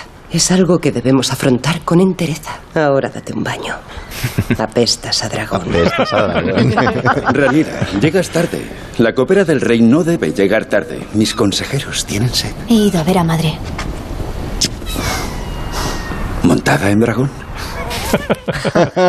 Apestas a dragón- dragones. En la moraleja. Dragones en, en- por todas partes. Bueno, no está mal. Así que la recomiendas. Tú dices, Nuria, que también la has Yo, visto. yo lo estoy viendo, pero como veis, estoy entendiendo todo. Yo pensaba... Esta es la madre. Yo pensaba esta es la madre de la Calés y tal. Y luego sale el duque de Edimburgo, de, de Crown, que está haciendo ahora también de, de Targaryen de ¿Ah, estos. sí? Sí, Ah, y yo- llevo un lío bastante Claro, llevas- monumental. sí, sí, llevas un lío pero, pero me lo estoy pasando bastante bien a pesar de no saber por dónde van los tiros, con lo cual... No metas con del funeral. Sí, estoy confundiendo cosas. ¿Y tú, David, la estás siguiendo esta Yo serie? es que no vi la, la primera y está pues, ¿Cómo? me da mucha ¿Pero cómo? ¿No has Así visto Juego digo. de Tronos, No, no, es que a mí como la fantasía está mm, no me, no me va mucho. Prefiero The Wire o otras de HBO que... Oye, David, una duda que me ha surgido sobre eh, lo que estabas explicando antes. No, no es sobre eso, pero igual no es tu negociado porque tiene que ver más con el interiorismo. Pero el tema moquetas en Inglaterra, es decir, la- el cuarto de baño enmoquetado, o sea, ¿de dónde viene todo eso? Eh, El- pues el, abuso de la no es mi negociado como dices, pero lo podremos investigar para el próximo, pero es que me da una grima brutal. Esto ya viene de los Targaryen. Pues seguramente.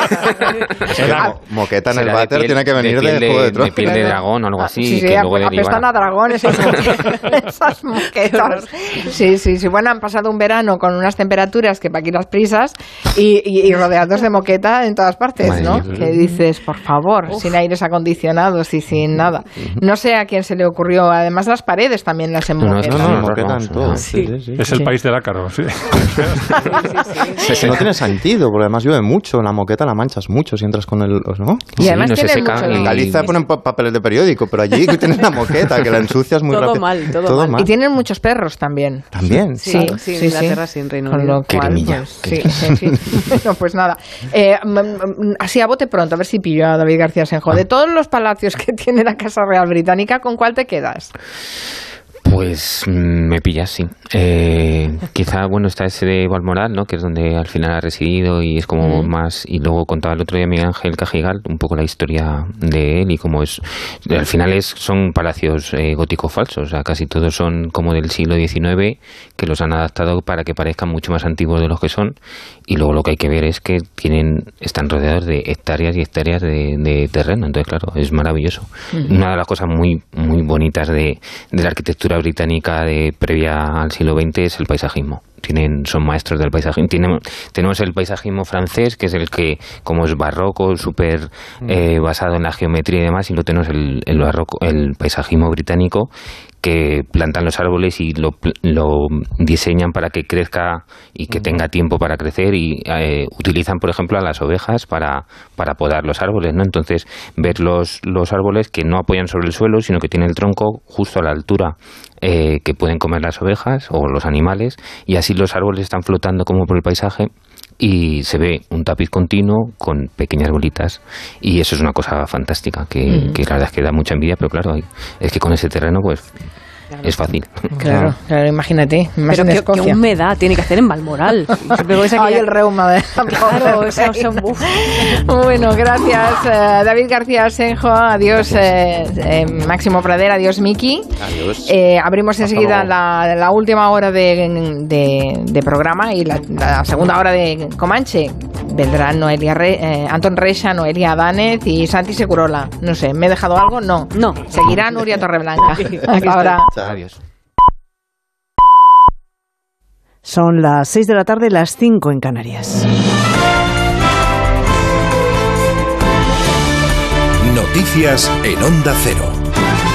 Buenas tardes. Respuesta de Vladimir Putin a las presiones que ha recibido en las últimas horas de algunos de sus aliados económicos para poner fin a la guerra. El último en transmitir su preocupación por el desarrollo del conflicto ha sido la India, después del malestar que expresaba ayer China. Lo ha hecho también el presidente de Turquía. Putin acaba de decir que sus objetivos no han cambiado y que la operación militar, como sigue denominándola, no terminará hasta recuperar el Donbass. Además, ha añadido que pese a los esfuerzos de Erdogan por proporcionar una reunión con Ucrania, es Zelensky quien se niega. Haremos todo lo posible para que el conflicto en Ucrania acabe. Lamentablemente, los líderes de la parte contraria, los ucranianos, han declarado que se niegan a mantener conversaciones y que quieren alcanzar sus objetivos militarmente, o como ellos dicen, en el campo de batalla. La huelga de controladores aéreos está provocando alteraciones en todo el cielo europeo, incluido el español. Al menos 130 cancelaciones en aeropuertos de nuestro país. El del Prat y el de Palma de Mallorca están siendo los más afectados. Las compañías siguen reprogramando vuelos y reubicando a los pasajeros. Una huelga de controladores en Francia afecta a todo el tránsito aéreo en Europa. Corresponsal en París, Álvaro del Río. Numerosas cancelaciones y retrasos de media hora en los pocos vuelos que han operado hoy en Francia. La mitad de los que estaban previstos han sido suspendidos. En total, un millar por la huelga de los controladores. No se han producido escenas de caos en los aeropuertos porque muchos pasajeros habían recibido avisos. Un paro que ha afectado al tráfico aéreo europeo y a España en concreto, donde se han cancelado algo más de un centenar de vuelos de los casi 300 programados con Francia o transitando por su espacio aéreo con especial incidencia en los aeropuertos del Prat de Barcelona y de Mallorca. Los controladores galos reclaman aumento de salario y más contrataciones. Si no obtienen avances por parte de la dirección, amenazan con una huelga de tres días a finales de mes. Y en Italia al menos nueve personas han muerto y cuatro desaparecidos, entre ellos un niño, a causa de una fortísima tromba de agua que ha arrasado con todo en la región de las Marcas, provocando grandes inundaciones. Corresponsal en Roma, Darío Menor. Sigue oscilando la cifra de víctimas debido a las terribles inundaciones que se han producido en la región italiana de las Marcas, en el centro del país. Según el último balance, son nueve los fallecidos y cuatro las personas desaparecidas, entre las que hay dos niños. Esta catástrofe ambiental está además rodeada de polémica, ya que los vecinos de las localidades afectadas por las lluvias torrenciales denuncian que no habían recibido ningún aviso de emergencia. Las autoridades se justifican asegurando que la tormenta se produjo de manera imprevista y haciendo caer en pocas horas lo que no ha llovido los últimos seis meses. El primer ministro, Mario Draghi, tiene previsto visitar esta tarde alguna de las localidades más afectadas. Y miramos ahora las bolsas. Los mercados financieros han terminado en rojo. La incertidumbre sobre la situación económica ha vuelto a pesar en el ánimo de los inversores. El IBEX 35 se ha quedado sin los 8.000 puntos. Patricia Gijón. Las bolsas pinchan en una jornada de máxima volatilidad porque toca vencimiento de opciones y futuros, la conocida como triple hora bruja. El foco vuelve a estar puesto en la reunión de la Reserva Federal de la semana que viene, a la espera de nuevos movimientos de tipos de interés ante unos precios que no paran de crecer y que podrían condenar a la economía a una recesión. El selectivo cae en este escenario un 1,2%, se queda para el lunes en los 7.984 enteros. El freno viene de la banca. Los números rojos más acusados son para Celnex, Sabadell y La Caixa. En el otro lado esquivan los recortes Indra y Colonial. Por lo demás, termina la semana con el petróleo en los 92 dólares el barril. Y a todo esto sumamos la pregunta que hoy les estamos haciendo en nuestra página web ondacero.es. ¿Cree que este año habría que restringir la iluminación navideña en las ciudades? Pues cree que sí, una mayoría, el 74% de las personas que han participado en esta encuesta opina que no habría que hacerlo, el 26% restante.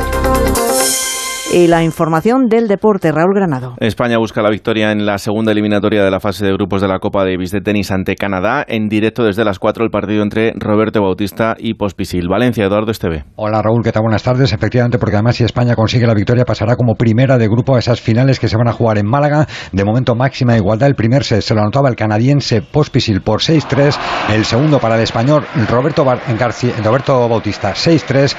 En el segundo todavía sin breaks 1-2 para Pospisil, aunque ahora 40 iguales. Jus, de momento máxima igualdad en este partido. Luego será el turno para Carlos Alcaraz, que se enfrentará a Félix Auger Aliasim. En el Eurobásquet, la selección española buscará esta tarde la final. Para eso hay que ganar a Alemania en semifinales desde las ocho y media en Berlín. Ya en juego la otra semifinal entre Polonia y Francia. Enviado especial de Onda Cero, David Camps. Francia quiere poner fin al cuento de la cenicienta polaca y al descanso gana por 16, Polonia 18, Francia 34 a las 8 y media. El más difícil todavía para España, ganar a la anfitriona Alemania y estar el domingo en la final del Eurobásquet. En fútbol, hoy da comienzo la jornada 6 a las 9 de la noche en primera con el Valladolid Cádiz y en segunda con el Levante Cartagena. Y en motos, Gran Premio de Aragón, Mar Márquez ha sido un décimo en su vuelta tras la lesión. El mejor tiempo en MotoGP ha sido para Alex Espargaro. Volvemos con más noticias a las 7 de la tarde, las 6 en Canarias, en La Brújula con Rafa La Torre. Este viernes la selección española de baloncesto quiere agrandar su leyenda y te lo contamos en Radio Estadio. Con un equipo renovado, España no falta a la cita y ya está entre los cuatro mejores del continente. Pero aún quiere más. ¡El banquillo se levanta! ¡España está en las semifinales! Impresionante. ¡Se acabó! Pues nos hemos metido en la lucha por las medallas. Este viernes desde Berlín, el partido que abre la puerta de la final del Eurobásquet. Alemania-España. Además, Copa Davis desde Valencia, España-Canadá y fútbol de primera, Valladolid-Cádiz. Este viernes desde las ocho y media de la tarde, España juega en Radio Estadio con Edu García. Te mereces esta radio. Onda Cero, tu radio. Llega la mejor tarde que puedas imaginar, llena de diversión y actualidad. Aruseros Weekend, con Alfonso Arús y su equipo. Estreno mañana a las 3 y media de la tarde en La Sexta. Se interna por el dormitorio, entra en la cama, centra Energisil. Vigor, vigor, vigor, vigor, vigor, vigor. Energisil, vigor. La mesa de siempre. A la calita de siempre. La cabaña de siempre. Las butacas de siempre. La ruta de siempre. Para regalo como siempre. Sueldazo del fin de semana de la 11. Todos los sábados y domingos puedes ganar un premio de 5.000 euros al mes durante 20 años. Más 300.000 al contado. Bien, acostúmbrate. A todos los que jugáis a la 11, bien jugado. Juega responsablemente y solo si eres mayor de edad. Para los frigoríficos conectados Haier tus alimentos son algo extraordinario. Por eso se conservan por más tiempo gracias a su exclusiva tecnología antibacterias y sus funciones de inteligencia artificial. Además, hasta el 9 de octubre, llévate 300 euros en tarjeta regalo El Corte Inglés por la compra de cualquier frigorífico Haier en promoción. Con las ventajas de los tecnoprecios. Descubre los frigoríficos conectados Haier en tienda web y app del Corte Inglés.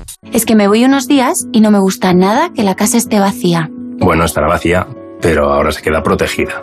Mira, estos sensores en las puertas y ventanas nos avisan si alguien intenta entrar. Y en menos de 20 segundos actuamos y avisamos a la policía. O enviamos a un vigilante a ver que todo esté bien. Así que tú, tranquila. Estarás de vacaciones, pero nosotros siempre estamos ahí y sabemos cómo actuar. Protege tu hogar frente a robos y ocupaciones con la alarma de Securitas Direct. Llama ahora al 900-272-272. Las noticias recientes nos dan pocas alegrías. Aún así, debemos disfrutar de la vida. ¿Ansiomet te puede ayudar?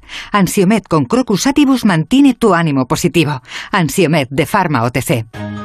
La alfabetización mediática e informacional de hoy decide el futuro. Si eres docente, no te puedes perder el encuentro Mentesami el próximo 1 de octubre en los cines Kinépolis de Madrid, presentado por Elena Resano y Juan Rabonet, y con expertos que os inspirarán y compartirán herramientas prácticas para responder a este reto educativo. Inscríbete de forma gratuita a partir del 14 de septiembre para asistir presencialmente en mentesami.org. Te esperamos. Fundación A3 Media. Acercamos a niños y jóvenes el valor de la comunicación. Nuestro país tiene 15 ciudades únicas llenas de historia, cultura y arte. Todas ellas forman el Grupo de Ciudades Patrimonio de la Humanidad de España y el sábado 17 de septiembre celebran una gran fiesta simultánea en la Noche del Patrimonio. Vamos a descubrir estas ciudades y su oferta turística con gente viajera, que se realizará en directo desde la Sala de Exposiciones de Santo Domingo de la Cruz en Salamanca, con el patrocinio del Grupo de Ciudades Patrimonio de la Humanidad. Este sábado a las 12 del mediodía, gente viajera desde Salamanca, con Carlas Lamelo. Te mereces esta radio. Onda Cero, tu radio.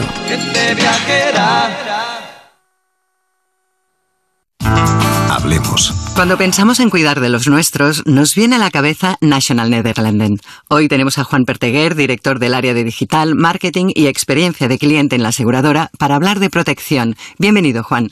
Muchas gracias. Sí, en National Nederlanden queremos ofrecer a las personas lo que necesitan en el momento adecuado, garantizándoles una experiencia de cliente personalizada y ayudándoles a cuidar de lo que más importa. ¿Y cómo lo estáis consiguiendo? Transformando nuestros recursos digitales para que la experiencia de protección de nuestros clientes sea la mejor.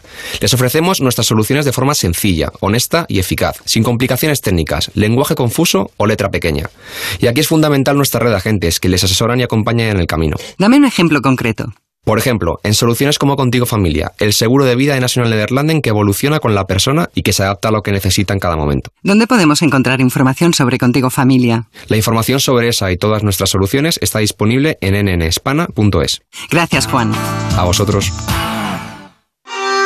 Restaurante Asfontes. Auténticos productos gallegos. Carnes, pescados, mariscos, caldo gallego, empanada, lacón y una amplia carta de vinos. Salones ideales para celebraciones y también terraza. Con el excelente trato de siempre. Asfontes. En General Laci 10, cerca de Atocha. Y ahora también en la calle Áncora 32. asfontes.com.es. Onda Cero Madrid 98.0. ¿Tienes miedo al dentista? ¿Sufres con tu boca? En Dental Corbella somos líderes en implantología dental. Tus dientes fijos en una sola sesión, incluso en casos de poco hueso. Además, no te enterarás de nada por la sedación monitorizada. Cinco clínicas en Madrid. Pide cita gratuita en dentalcorbella.com y en el 91 111 75 75. Afandecor gestiona las ayudas que el Estado concede para la instalación de placas solares y para la sustitución de ventanas, pero tú no las utilizas. Mientras tanto, sigues aterrorizado esperando la próxima factura. Defiéndete. Cambia tus ventanas e instala placas solares con Afandecor. Llama a Afandecor y reduce el importe de tus facturas. Grupo Afandecor. Genera más. Consume menos. Esta es una reseña real en Google de un paciente de Adelgar. Llevo cuatro semanas y he perdido 8 kilos, 8 centímetros de abdomen y una talla menos de cintura. Muy contenta. Más de la mitad de los pacientes de Adelgar vienen recomendados por otros pacientes. Por algo será. Reserva tu primera consulta informativa gratuita en el 91 577 44 77 y en adelgar.es. ¿Todavía sigues utilizando azúcar tradicional en tus bebidas y recetas? Es hora de dar paso a la panela de gourmet latino, el verdadero azúcar 100% natural de cultivos sostenibles que mantiene todas sus propiedades al no estar refinado. Además, aportará a tus platos y bebidas un sabor delicioso. Gourmet latino, porque comer sano es vivir mejor. Búscalo en tu supermercado habitual.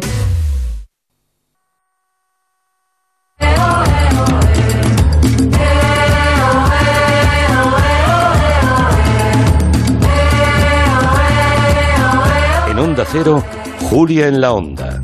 Con Carmen Juan. Arrancamos la segunda hora de Comanche, son las 6 de la tarde y 12 minutos. Sigue aquí conmigo Nuria Torreblanca. Y se incorpora Noelia Dánez en el estudio de Madrid. ¿Qué tal, Noelia? ¿Cómo estás? Muy buenas tardes, muy bien. Está en Onda Cero Coruña Antón Reixa. ¿Qué tal, Antón? Buenas tardes, perfectamente todo. Y en Bilbao está Santi Segurola, que está ya preparado, con apuntes subrayados. Por cierto, gran novedad eh, deportiva. Yo no sé si te lo esperabas, Santi, el anuncio de Federer, de Roger Federer, de su retirada del tenis profesional a los 41 años. Nos pilló ayer en medio, de, en medio del programa. No sé si, si bueno, había tenido una, tenía una lesión importante, pero como para retirarse, ¿lo veías tú, Santi? Una lesión y una, y una edad. ¿eh? 41 años son muchos para, para seguir ese ritmo. Yo pensé al final de la temporada pasada, del año pasado, de, 2021, que, que haría una declaración como la que hice ayer. Ahora bien, eh, digamos que eh, el mundo del deporte, sabiendo que, que Federer estaba ya en sus últimas horas como jugador de tenis, eh, ha recogido esta noticia y yo creo que con el estruendo que merece, porque estamos ante un jugador, no digo de época, es de una magnitud tan histórica que se le puede comparar, se le puede colocar, si no el mejor, entre los dos o tres mejores del mundo. Pero definir a, a, Federer por los torneos que ha ganado, que ha ganado muchísimos, 20 títulos de Grand Slam, dos menos que Nadal y uno menos que, que Djokovic, eh, me parece que, es injusto. Creo que eh, lo que define a, Roger Federer es la capacidad para cautivar a la gente que incluso no le gustaba el tenis o que no estaba pendiente del tenis o que miraba el tenis con una cierta indiferencia. Eh, y en este sentido yo creo que ha sido la principal atracción que ha tenido, el, el, la capacidad de atracción que ha tenido para ese mundo, para el del tenis, este jugador, yo creo que ha sido incomparable. Lo ha hecho en una época que lo inauguró. O sea, el tenis masculino estaba pasando una crisis de identidad, eh, no tenía una gran audiencia, no había jugadores que fueran capaces de satisfacer la demanda de espectáculo del público y de repente aparece un jugador suizo, un país que no había dado prácticamente ningún tenista importante y deslumbra eh, precisamente porque gana y sobre todo cómo gana.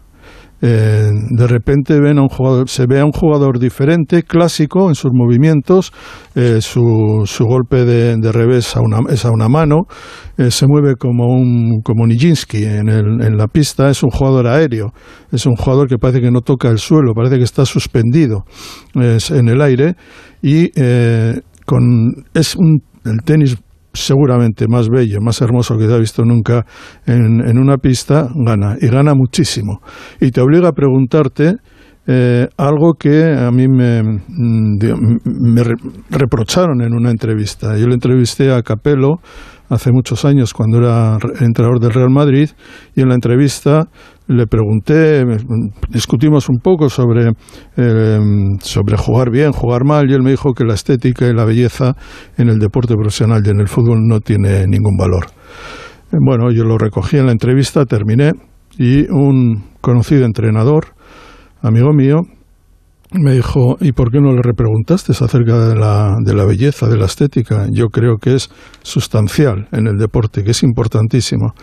Y me quedé con sentido de culpa la verdad es que la respuesta te la da eh, Federer mejor que nadie.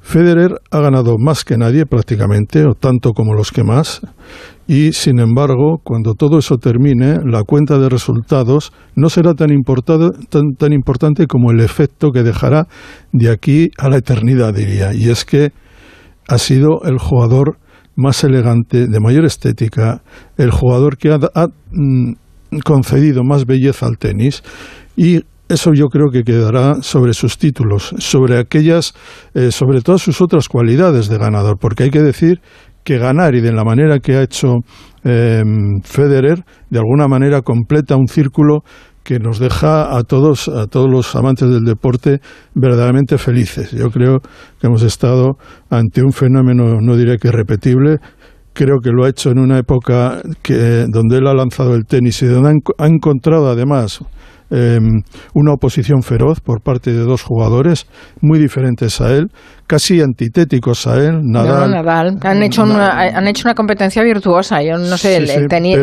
el, tenis es, curioso porque siempre son parejas de tenistas las que compiten y eso es lo que hace y crea un cierto aliciente ¿no? al, otro tenista. siempre siempre van de dos en dos. Y en el deporte en general son binarias las, las relaciones. Madrid-Barça, eh, Larry Bird, Magic Johnson, eh, eh, Ali Fraser, en donde tú mires siempre es generalmente, ¿no? Eh, una relación binaria, digamos, con muy buenos, con muy buena gente alrededor, con muy buenos eh, atletas, deportistas y campeones. Pero digamos que el morbo, el espectáculo, generalmente es entre dos. En el tenis ha sido entre tres y, entre tres de, de características muy, muy, muy diferentes. Digamos, Nadal el Mediterráneo, el guerrero, el, eh, como dijo David Foster Wallace, era, eh, Wallace, era en, la guerra mítica eh, de los dioses míticos griegos, él sería Dionisio y eh, este, Federer sería Apolo, ¿no? Bueno, pues estos contrastes tan brutales que hemos visto en el deporte todavía ha tenido más mérito eh, para Federer porque se ha encontrado con dos campeones verdaderamente tremendos y él va a perdurar sobre ellos en un aspecto que yo creo que es sustancial verle a, a, Federer sobre una pista de tenis era ver el valor supremo de la, de la belleza. Y eso yo creo que para, para el aficionado, para el espectáculo, para la televisión, para el deporte en general, yo diría también para aquellos que desdeñan la estética es importantísimo. Creo el, que, el tercero al que te refieres es Djokovic, entiendo, ¿no? Claro, Pero que también que, que, es, que está más cerca en su estilo a Nadal que a Federer. No, sé, no es, no, es otro, otra, otra cosa. El estilo de Djokovic es otro, incluso sus maneras, incluso su personalidad. Las personalidades de los tres son, son muy diferentes. Digamos que de Federer apenas se sabe nada. Se sabe que es un buen chico suizo. O si tú miras en, en, en Google vas a encontrar eh, pues muy poco gossip. Vas a, prácticamente vas a saber lo que sabrías de cualquier otra persona. De Djokovic sabrás mucho más. Nadal es un ciudadano correctísimo, es un gran campeón en la, en la pista, es absolutamente mm, un deportista intachable pero digamos que es otro modelo también mm. comparado con Djokovic. Lo de buen chico suizo, sí, es, es como muy neutro. Sí, bueno, es, es, bueno, muy neutra, está bien. Deja que pregunte a Antonia, porque no lo sé, la verdad, no sé si Antonio y Noelia son seguidores, conocedores o, o, o para nada veis o, seguís el tenis. Yo desde que me hice fan de David Foster Wallace, que es el escritor que ha mencionado he entendido el tenis. Foster Wallace al final de un libro de artículos que hace unas descripciones de, de, los partidos de tenis que, bueno, y, tiene mucha razón Santi, la elegancia de, de Federer sobre la pista, el, estilo, la, actitud, eso dejará huella, dejará huella por encima de la chulería de Djokovic o esa especie de perfeccionismo, perfeccionismo hierático de, de Nadal, ¿no? Imagino que en la técnica habrá diferencias, pero eso es lo que yo creo. ¿Y Noelia, sigues el tenis de alguna manera o pues no? tengo que decir que no. no, no, tienes que decir la verdad. es que no, es que no, ¿eh? No, es que es no, es un no, eh, sin ambaje. hablando de David Foster Wallace, eh, eh, un escritor con un final terrible en su hmm. vida. Eh, hay que decir que era un, fue jugador de tenis y es un, ha escrito algunos de los textos más hermosos que ha habido sobre tenis. Se recuerda muchísimo uno que escribió eh, sobre la final de 2006 de Wimbledon, que entre Federer y Nadal se titulaba Una experiencia religiosa. Lo escribió en el New York Times. Es un texto larguísimo, por cierto. Es una apreciación de los dos jugadores, pero sobre todo es un homenaje a, a Federer. Y en, un momento del texto dice, la belleza no es el objetivo del deporte competitivo, pero el nivel más alto del deporte es el perfecto escenario para la expresión de la belleza humana. Y en este, digamos que en este ámbito incluye a Roger Federer. Pues ya que estamos de recomendaciones, que apuntamos esta que nos ha hecho Santi Segurola, eh, vamos a por otra recomendación que yo no sé, Noelia, qué ha pasado, pero que este verano todo el mundo, al menos yo conozco mucha gente que ha redescubierto a Nora Ephron. ¿Ah, sí? Eh, pues sí, sí, sobre todo por la reedición de este libro del que vas a hablar, no me acuerdo de nada, eh, de, libros del asteroide, y que de verdad no sé cómo no sé cómo ha pasado, para mí todo el mundo me ha hablado de este libro, digo, pero bueno, ¿qué ha pasado este verano? Sí, sí, sí, sí. Bueno, yo creo que el libro es atractivo desde el título, ¿no? Porque no me acuerdo de nada, como además eh, yo creo que hay una edad a partir de la cual te identificas muchísimo con esta expresión, ¿no? Ella, de hecho, el ensayo empieza diciendo algo así como hace años que las cosas se me olvidan, me pasa por lo menos desde los 30, lo sé porque entonces escribí algo sobre este asunto, tengo pruebas, aunque ahora mismo no sé dónde, ¿no? O sea que ese planteamiento de partida, bueno, pues que engancha, claro que sí, y luego no sé, yo creo que también le tocaba un poco a Nora Ephron, le tocaba, hay una película de la que algo diremos también más adelante, que es verdad que es del año 2015, pero bueno, es reciente, en fin, sí, bueno, pues eh, ha, reaparecido a lo mejor en escena, yo creo que ya mm, para, para nuestros oyentes es sobre todo conocida como la autora de los guiones de Se acabó el pastel, de Tienes un email, de Algo para recordar o de Julie y Julia y por supuesto pues de cuando Harry encontró a Sally. ¿Quieres decir que tal vez simulan el orgasmo? Es posible. No digas tonterías. ¿Por qué? La mayoría de las mujeres lo han simulado en un momento u otro. Pues conmigo no lo han simulado. ¿Y tú cómo lo sabes? Porque lo sé.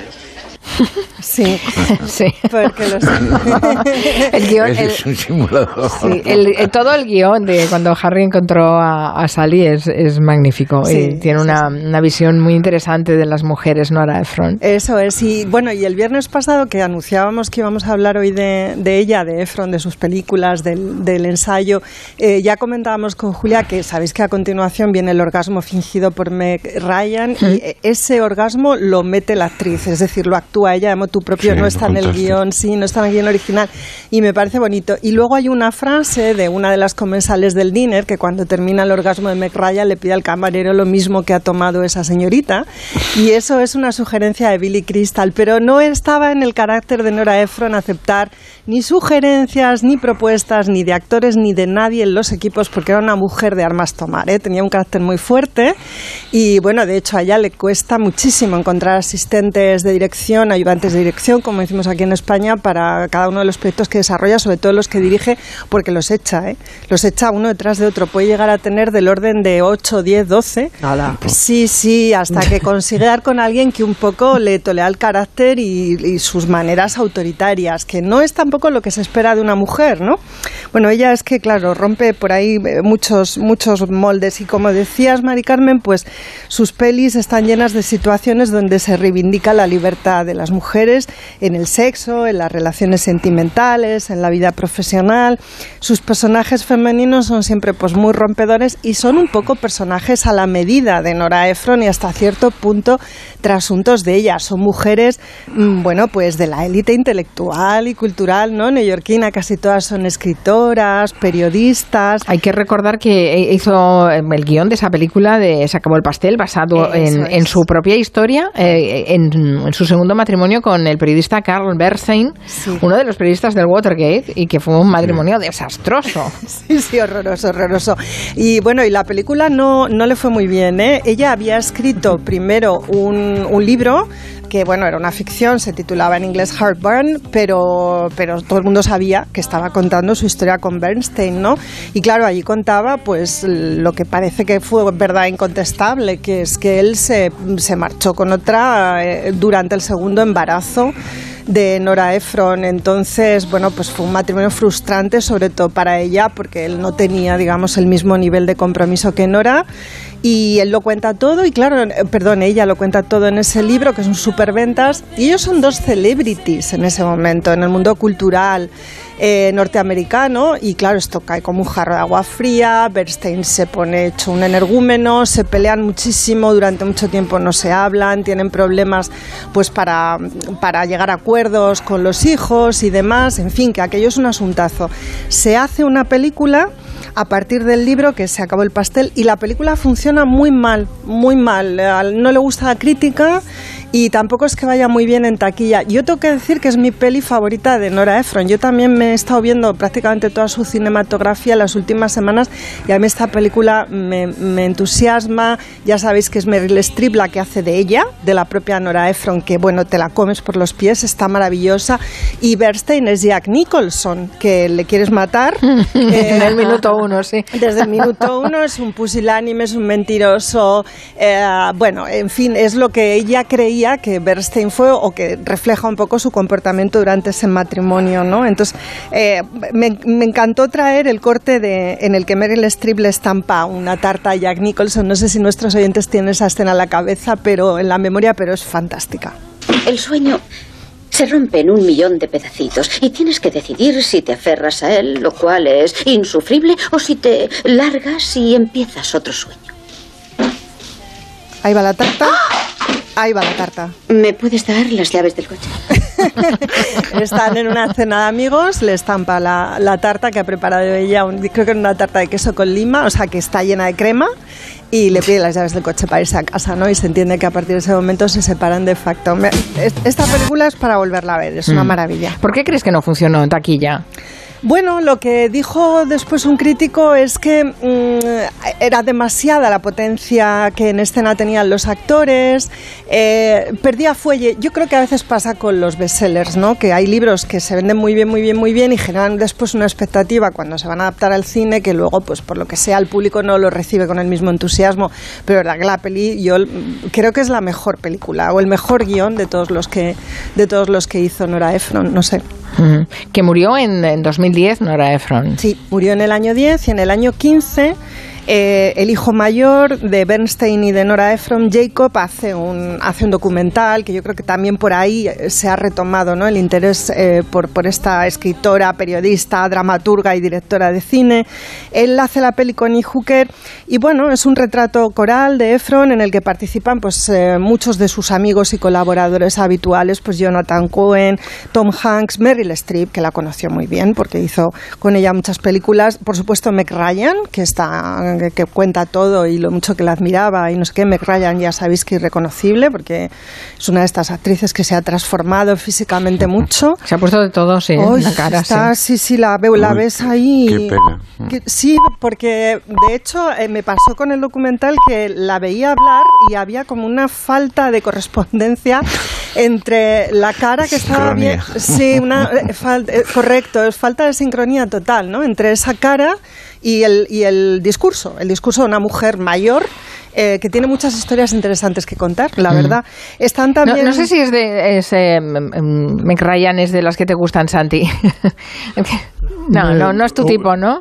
No, en la época de los finales de los 80, primeros 90, yo creo que era un rostro muy de aquel tiempo, en el buen mm. sentido de la palabra. Es decir, que identificábamos buena parte de las casi siempre comedias, no siempre, de las comedias americanas con, con la cara mm, risueña, yo diría, con esa mirada tan expresiva que tenía Meg Ryan. A mí me gustaba. Lo que parece también una cara para ser joven, sí. Sí, una cara joven y, hay que decir que también, digamos, su vida con Dennis Quaid, su, su marido, no fue fácil, por muchos problemas de alcohol por allí y no sé, evidentemente... Pero recordemos que, luego se lió con Gladiator. Sí, exactamente. hay, que, hay que decir que con el tiempo, es verdad que eh, esos retoques, vamos a llamarles retoques físicos, la hacen irreconocible y nos alejan tanto de aquella figura, yo diría que tenía casi una vitalidad adolescente, que dices, ¿dónde está aquella mujer? Bueno, pues está de otra manera ahora y yo sinceramente eh, las películas de Merraya me lo pasaba muy, muy, pero que muy bien. Tienes un email, por ejemplo, me lo pasé fenomenal. Mm, tienes un email, sí. Da la impresión de que se quiso fosilizar con esas, eh, con esas operaciones. Bueno, que a veces... Eh, hubiera querido parar el tiempo en los 80, 90, ¿no? Bueno, que además eh, es una competencia muy dura la que tenía Hollywood en un momento en el que también las actrices se iban haciendo mayores y las invisibilizaban, que no era fácil ser mujer y actriz, ¿no? René Zellweger es René, René, o como René. Sí, es otro caso parecido. Es otro caso con un una, digamos, una ventaja, a pesar de, de, su transformación, ha tenido en el papel de, Judy Garland, eh, pudo hacer esa película, pero eh, yo creo que pensé ni, ni Meg Ryan ni René Zellweger van a poder eh, estirar su carrera, porque tal y como está el cine actual, con esa mm, esos problemas que, físicos que, que, traslucen, yo diría que hasta psicológicos, eh, es muy difícil continuar en el, en el, cine. Digamos que tenemos un recuerdo de Meg Ryan. Rosana, a través de Twitter, nos dice que, ves, he, leído este verano, no me acuerdo de nada de Nora Ephron y es magnífico. Te lo, he, te lo he dicho, es que se lo ha leído, se lo pues ha leído muchísima gente. Me alegro mucho. Ha sido uno de los libros vendidos este verano. Qué bien. Bueno, yo creo que con ese libro y con la peli del hijo... Eh, eh, se transmite, digamos, lo que es quizá eh, el, lema, digamos, fundamental en la vida y en la obra de Efron, que yo comparto muchísimo. Ella contaba que su madre le decía que si te resbalas con una piel de plátano te haces daño y los demás pueden reírse de ti, pero si eres tú misma la que lo cuentas, te haces con el control de la historia y eres tú la que hace reír a la gente, ¿no? Eh, creo que sus comedias están llenas de eso. Están llenas también de ese feminismo de los 80, ¿no? De la mujer intelectual, independiente, emprendedora y decidida, dueña de su propia sexualidad, de sus sentimientos, pero están llenos también de este, de este lema vital que a mí me resulta pues como muy, muy interesante y muy atrayente, ¿no? sobre todo para hacer comedia. Creo que es el, espíritu de la comedia es ese y hay algo que sí que ella no pudo contar ni en clave de comedia ni en ninguna otra, que está también ausente en el ensayo, que es su enfermedad. Nora Ephron padeció durante una década leucemia y no lo contó. Y cuando digo que no lo contó, quiero decir que no se lo contó ni siquiera su entorno más cercano. Lo sabían apenas sus hijos y alguna otra persona más con la que tenía que contar también para enfrentarse a los tratamientos.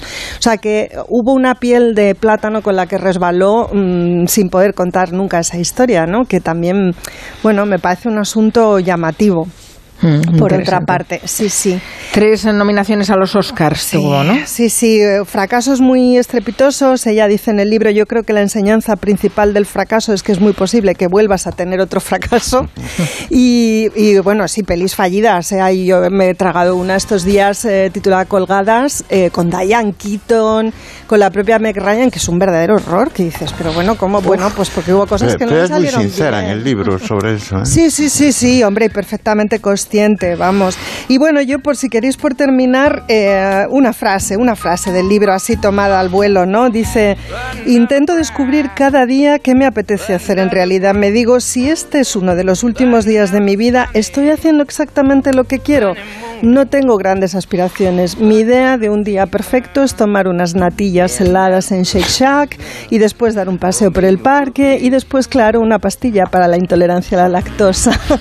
Ese es el espíritu Nora Ephron. Que murió a los 71 años, como hemos dicho en, en 2010. Sí. Está bien que aprendamos a tomarnos las cosas con humor y ella es toda una maestra. Vamos a hacer una pausa y después con Antón Recha hablamos de Lurrit. Lurrit.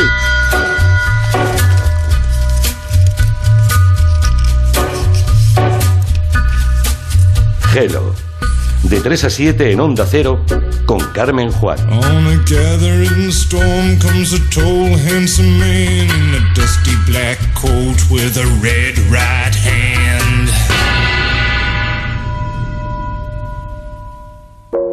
Para ti, seas como seas, y si sueles usar el tren para ir a trabajar o estudiar, ahora tienes los abonos en cercanías y media distancia gratuitos y en alta velocidad de media distancia al 50%. Consulta la información necesaria en renfe.com. Regístrate, anticipa tu viaje y evita las horas punta.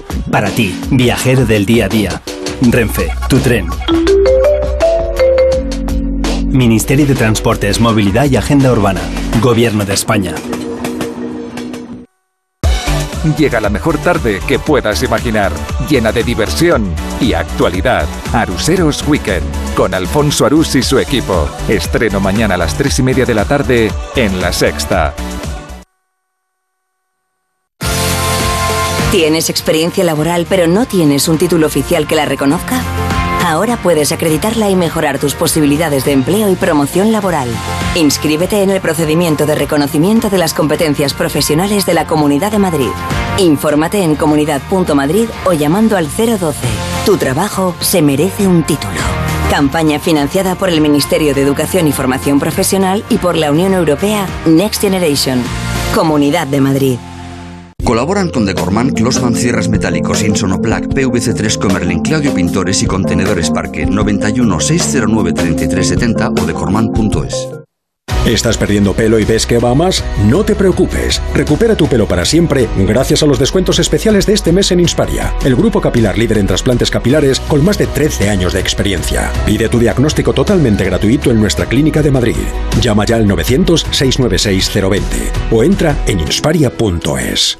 Onda Cero Madrid 98.0. Descubre en las Rozas Village los clásicos de denim de marcas icónicas que comprarás ahora y vestirás siempre. Más de 100 boutiques nacionales e internacionales con hasta un 60% de descuento sobre el precio original. Muchas sorpresas más te esperan de lunes a domingo festivos incluidos en las Rozas Village. Disfruta del mejor plan bajo el mejor cielo de Madrid.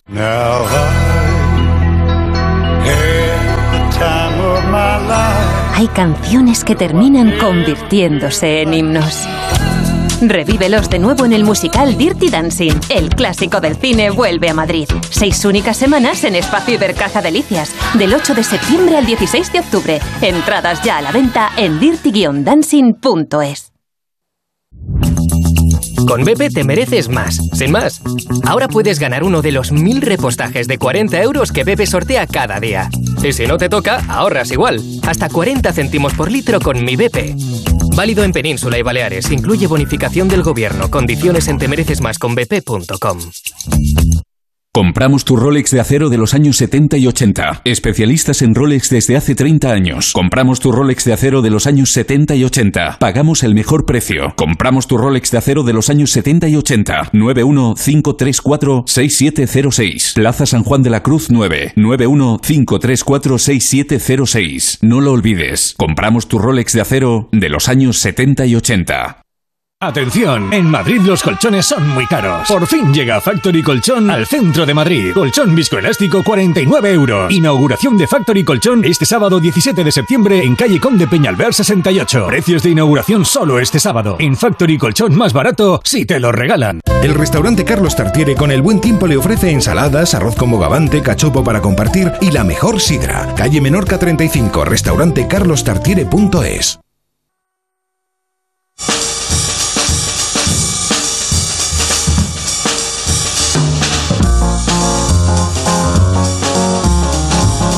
Anunciaba Antón Reixa que iba a hablar de Lou Reed, pues ya estás tardando, Antón. Anda, Lewis Reed, ¿cómo se llamaba? Luis, Lou, viene de Lewis. Pues Lou Reed, eh, hoy mismo, 16 de septiembre, como siempre nosotros en la cresta de la hora informativa, anunciamos... Hoy cumpleaños. no, Hoy- que no, ese era hoy- Mick Rourke. se, se edita se edita un disco inédito de él inédito eh, no por reciente sino porque nunca ha sido publicado son maquetas de él del año 1965 y, y son, bueno, es una forma de, analizar, lo haremos al final, la evolución del sonido de Lou Reed, como en aquel momento eh, Dylan se metía por todos los sitios, incluso en, el estilo musical de Lou Reed, pero también han salido a propósito de, de- de este lanzamiento discográfico muchas cosas que se cuentan en sus biografías. Una de ellas, que es muy determinante, es que a los 17 años fue sometido a una terapia de choque, es decir, a electroshock. Mm, Sus ¿Por padres qué? eran bueno, sus padres eran una familia judía bien pensante, muy conservadores, y habían notado que el joven Reed era un poco amanerado. ¿no? Entonces lo, lo mandaron a un psiquiatra, un psiquiatra que escribió una cosa que luego se cachondeó Reed toda su vida de, de, de todo eso que decía, decía el psiquiatra de Lou Reed, sufre delirios y alucinaciones y ve arañas caminar por las paredes. ¿Mm? Esta carta la tenía pegada a Lou Reed en su cuarto durante muchos años. Bueno, es, de- es obvio que este, esta terapia de choque obviamente explica en gran parte la rabia musical, la rabia artística, la negativa de Lou Reed frente a todo lo establecido, su rebeldía ante la industria musical, su antipatía por los periodistas, es decir, su, su forma de ser tiene mucho que ver con estas cosas. La verdad es que la actitud de represiva de la familia no valió de nada. Reed, eh, bueno, fue lo que quiso ser, se cultivó con la lectura de Burroughs, Kerouac, Gin- Ginsberg, Sade, también eran una de sus lecturas preferidas. Un mundo obviamente, bueno, turbio, aparte de ese ingrediente de la generación beat, ¿no? Y coqueteó con las drogas y además fue, no era gay, era bisexual. Sus padres se confundieron, era bisexual. Llegó a ser traficante de, para sobrevivir, llegó a ser traficante de drogas Incluso llegó a utilizar a una novia, a Shelley Alvin, como una de sus camellos. Luego le dedicó una canción que llama Pale Blue Eyes, eh, pálidos ojos azules. Pero la verdad es que lo fue como quiso ser y al final tampoco era un nadie. Es decir, se, se graduó en literatura inglesa en Nueva York en los 21 años. ¿no? El álbum que se publica ahora eh, tiene que ver con, con, algo muy curioso. Lou Reed en su momento, en el año 65, había enviado, quería enviar esa carta a Pigwick, que era una compañía que él encargaba covers, es decir, le decía, hace una canción sobre el sol y él hace una canción sobre las palmeras de Florida o cosas así, ¿no? Trabajaba, digamos, de músico mercenario, de compositor mercenario. Entonces había eh, dirigido, quería dirigir esa maqueta a Pigwick, esa, esa compañía que le compraba sus, sus eh, canciones mercenarias y la hizo pasar por un notario. Es muy curioso porque esta es la forma en que tenían los autores en aquel momento de, de, controlar sus derechos. De, garantizar que se reconociera su autoría. Su autoría. Le, mandaban la carta al destinatario y antes la pasaban por un, por un notario. Pero él nunca llegó a enviar la carta. Y 50 años después, 50 años después, 52 años después, su su compañera de toda la vida, Laurie Anderson, bueno, desde el final de su vida, Laurie Anderson, encontró la carta con la maqueta dentro y, y, la, y, la, ha publicado. ¿eh? ¿Se puede oír? ¿La podemos oír? Sí, y vais a notar esa influencia country que yo creo que tiene mucho que ver con la idolatría con, con Bob Dylan. Tenemos...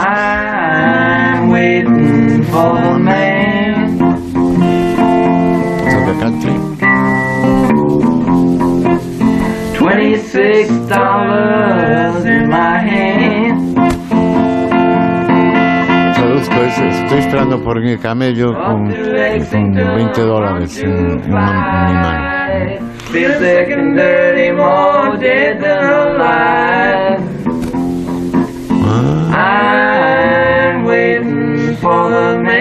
Dices que se, se, publica este material inédito hoy. Ahora, ahora. Y esta, esa fue una canción que, que, luego fue de gran, un gran éxito de, de, de la Velvet Underground. Y que sonaba mucho más perversa, ¿no? ¿Eh? Que sonaba mucho más perversa. ¿En la versión de la Velvet o en esta? En la de la Velvet. La Velvet. Esto era una, un chico que quería ser country, ¿no? no es, era la escuela que había en aquellos momentos. Pues larga vida a Lou Reed, que no sabe Es, es fascinante que, que haya autores que de repente aparezcan maquetas inéditas. Todavía aparecen de los Beatles que dices, pero ¿cómo es posible que todavía aparezca material inédito? Lo que encontró Peter Jackson, a ver, a ver, señor, ¿cuántas horas de grabación estaban escondidas y cómo ha aparecido aquello? Pero bueno, está bien, está yo, bien. Yo conozco, conozco a un tipo que tiene unos calzoncillos de John Lennon, que los compró hace poco. pero eso seguramente no es material inédito. No, no sé cómo lo puede certificar, la autenticidad. se, lo, se grababa las iniciales él. Cuando se encuentren los calzoncillos de Lurrit, daremos noticias. Bueno, por cierto que llevamos toda la semana hablando de ese relevo en la Casa Real Británica por el deceso de la reina Isabel. Eh, que sepan que no han perdido tiempo en, en, la Casa Real Británica en despedir a los empleados que le sobran. Carlos III ha enviado mm, cartas de despido a casi un centenar de empleados, nada más eh, ascender a, a, rey. Y Nuria se ha inspirado en esto. Dice, sí, hay, aquí hay un tema para tratar. Aquí hay un tema chungo. Además sindical. de denunciar, ¿eh? Pero... Aquí hay un tema chungo, ¿cómo no? Todo lo que contamos de Carlos de Inglaterra nos lleva a, a, a todo mal, Algo todo chungo. mal.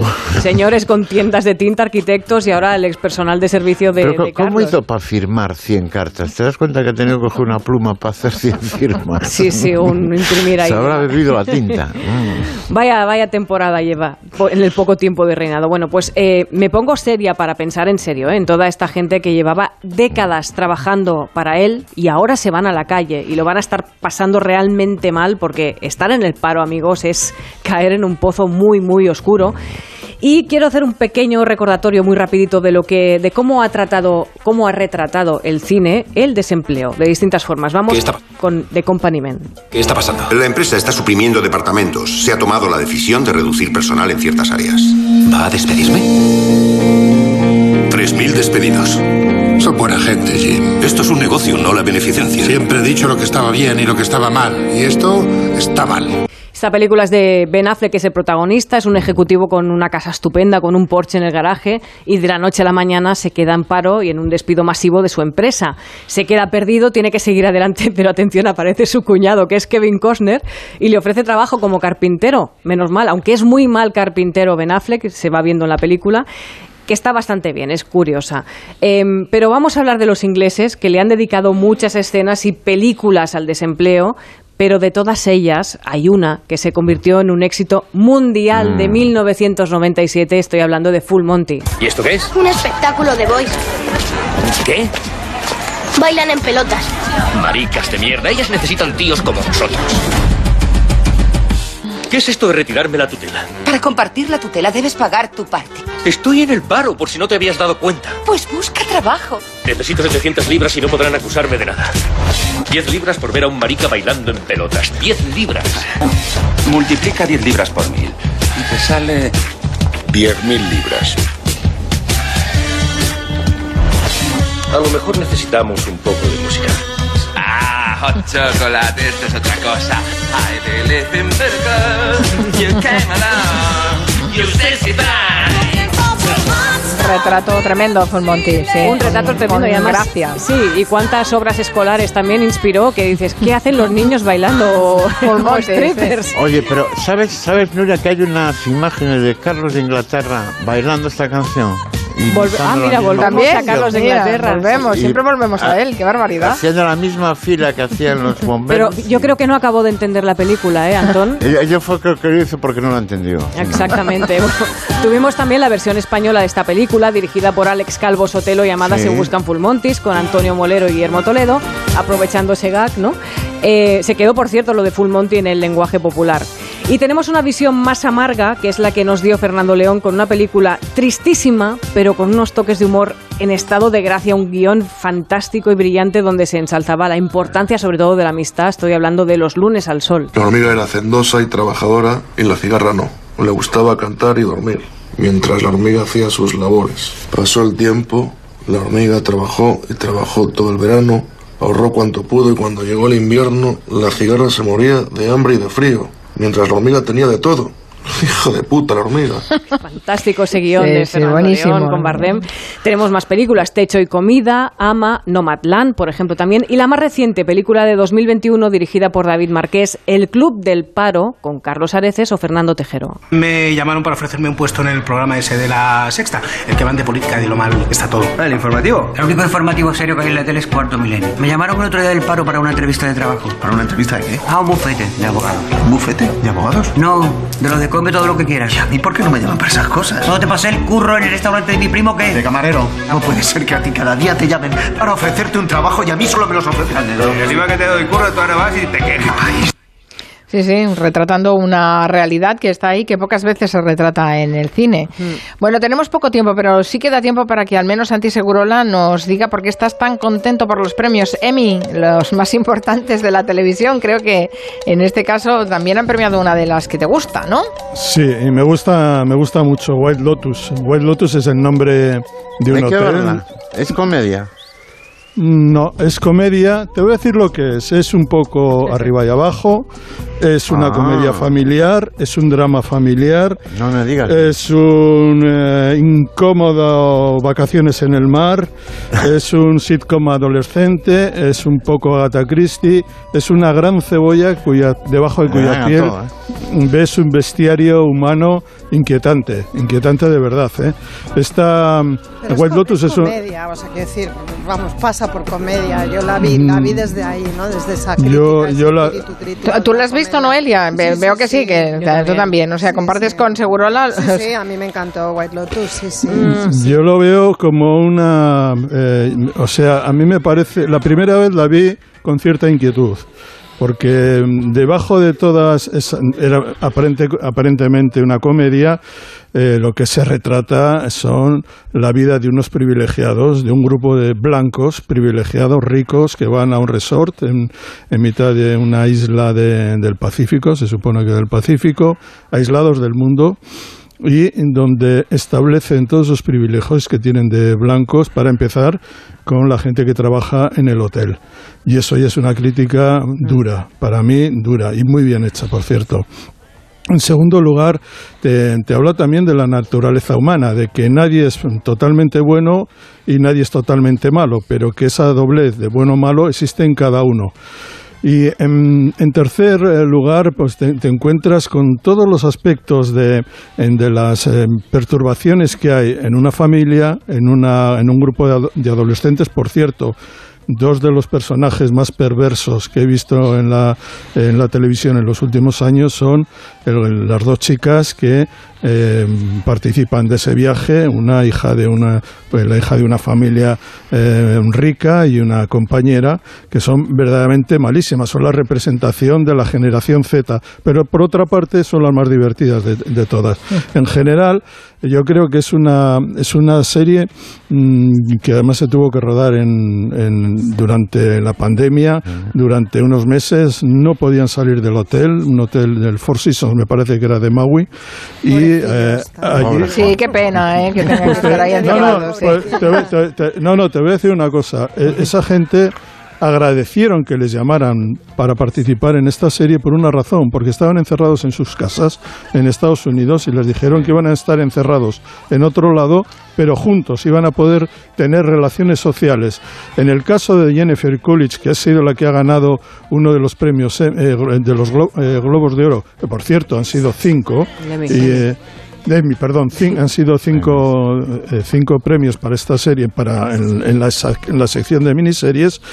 Eh, Jennifer Coolidge es la famosa madre de Stifler en American Pie, lo recordáis, la que es, eh, a la que se le carga el- el acrónimo MILF. Bien, eh, Jennifer Coolidge estaba absolutamente deprimida durante la pandemia, eh, 60 años, no tenía trabajo, había engordado muchísimo, lo estaba pasando fatal. Mira, le llaman salió la oportunidad. No, no. De White La Lotus. No, no, Nos rechazó la estamos yendo, ¿eh? Ah, rechazó la oportunidad. Rechazó Vaya. oportunidad y una amiga le dijo, no la rechaces, si lees bien el guion, va a cambiar tu vida y tu carrera. Claro, y y así ha sido. hace de deprimida, entonces no tiene No- Nos mucho estamos quedando sin programa. Ya todavía no hemos ya- cogido el ritmo, ¿eh? Nos, Yo nos ya, tenemos yo ya he que hecho el día. A mí hay una chica que me paga porque le encuentre comedias para ver Antón Reyes. Santi Seguro, la Noelia Danes, Nuria. Torreblanca. Gracias, feliz fin de semana. Hasta el lunes a las 3. Adiós.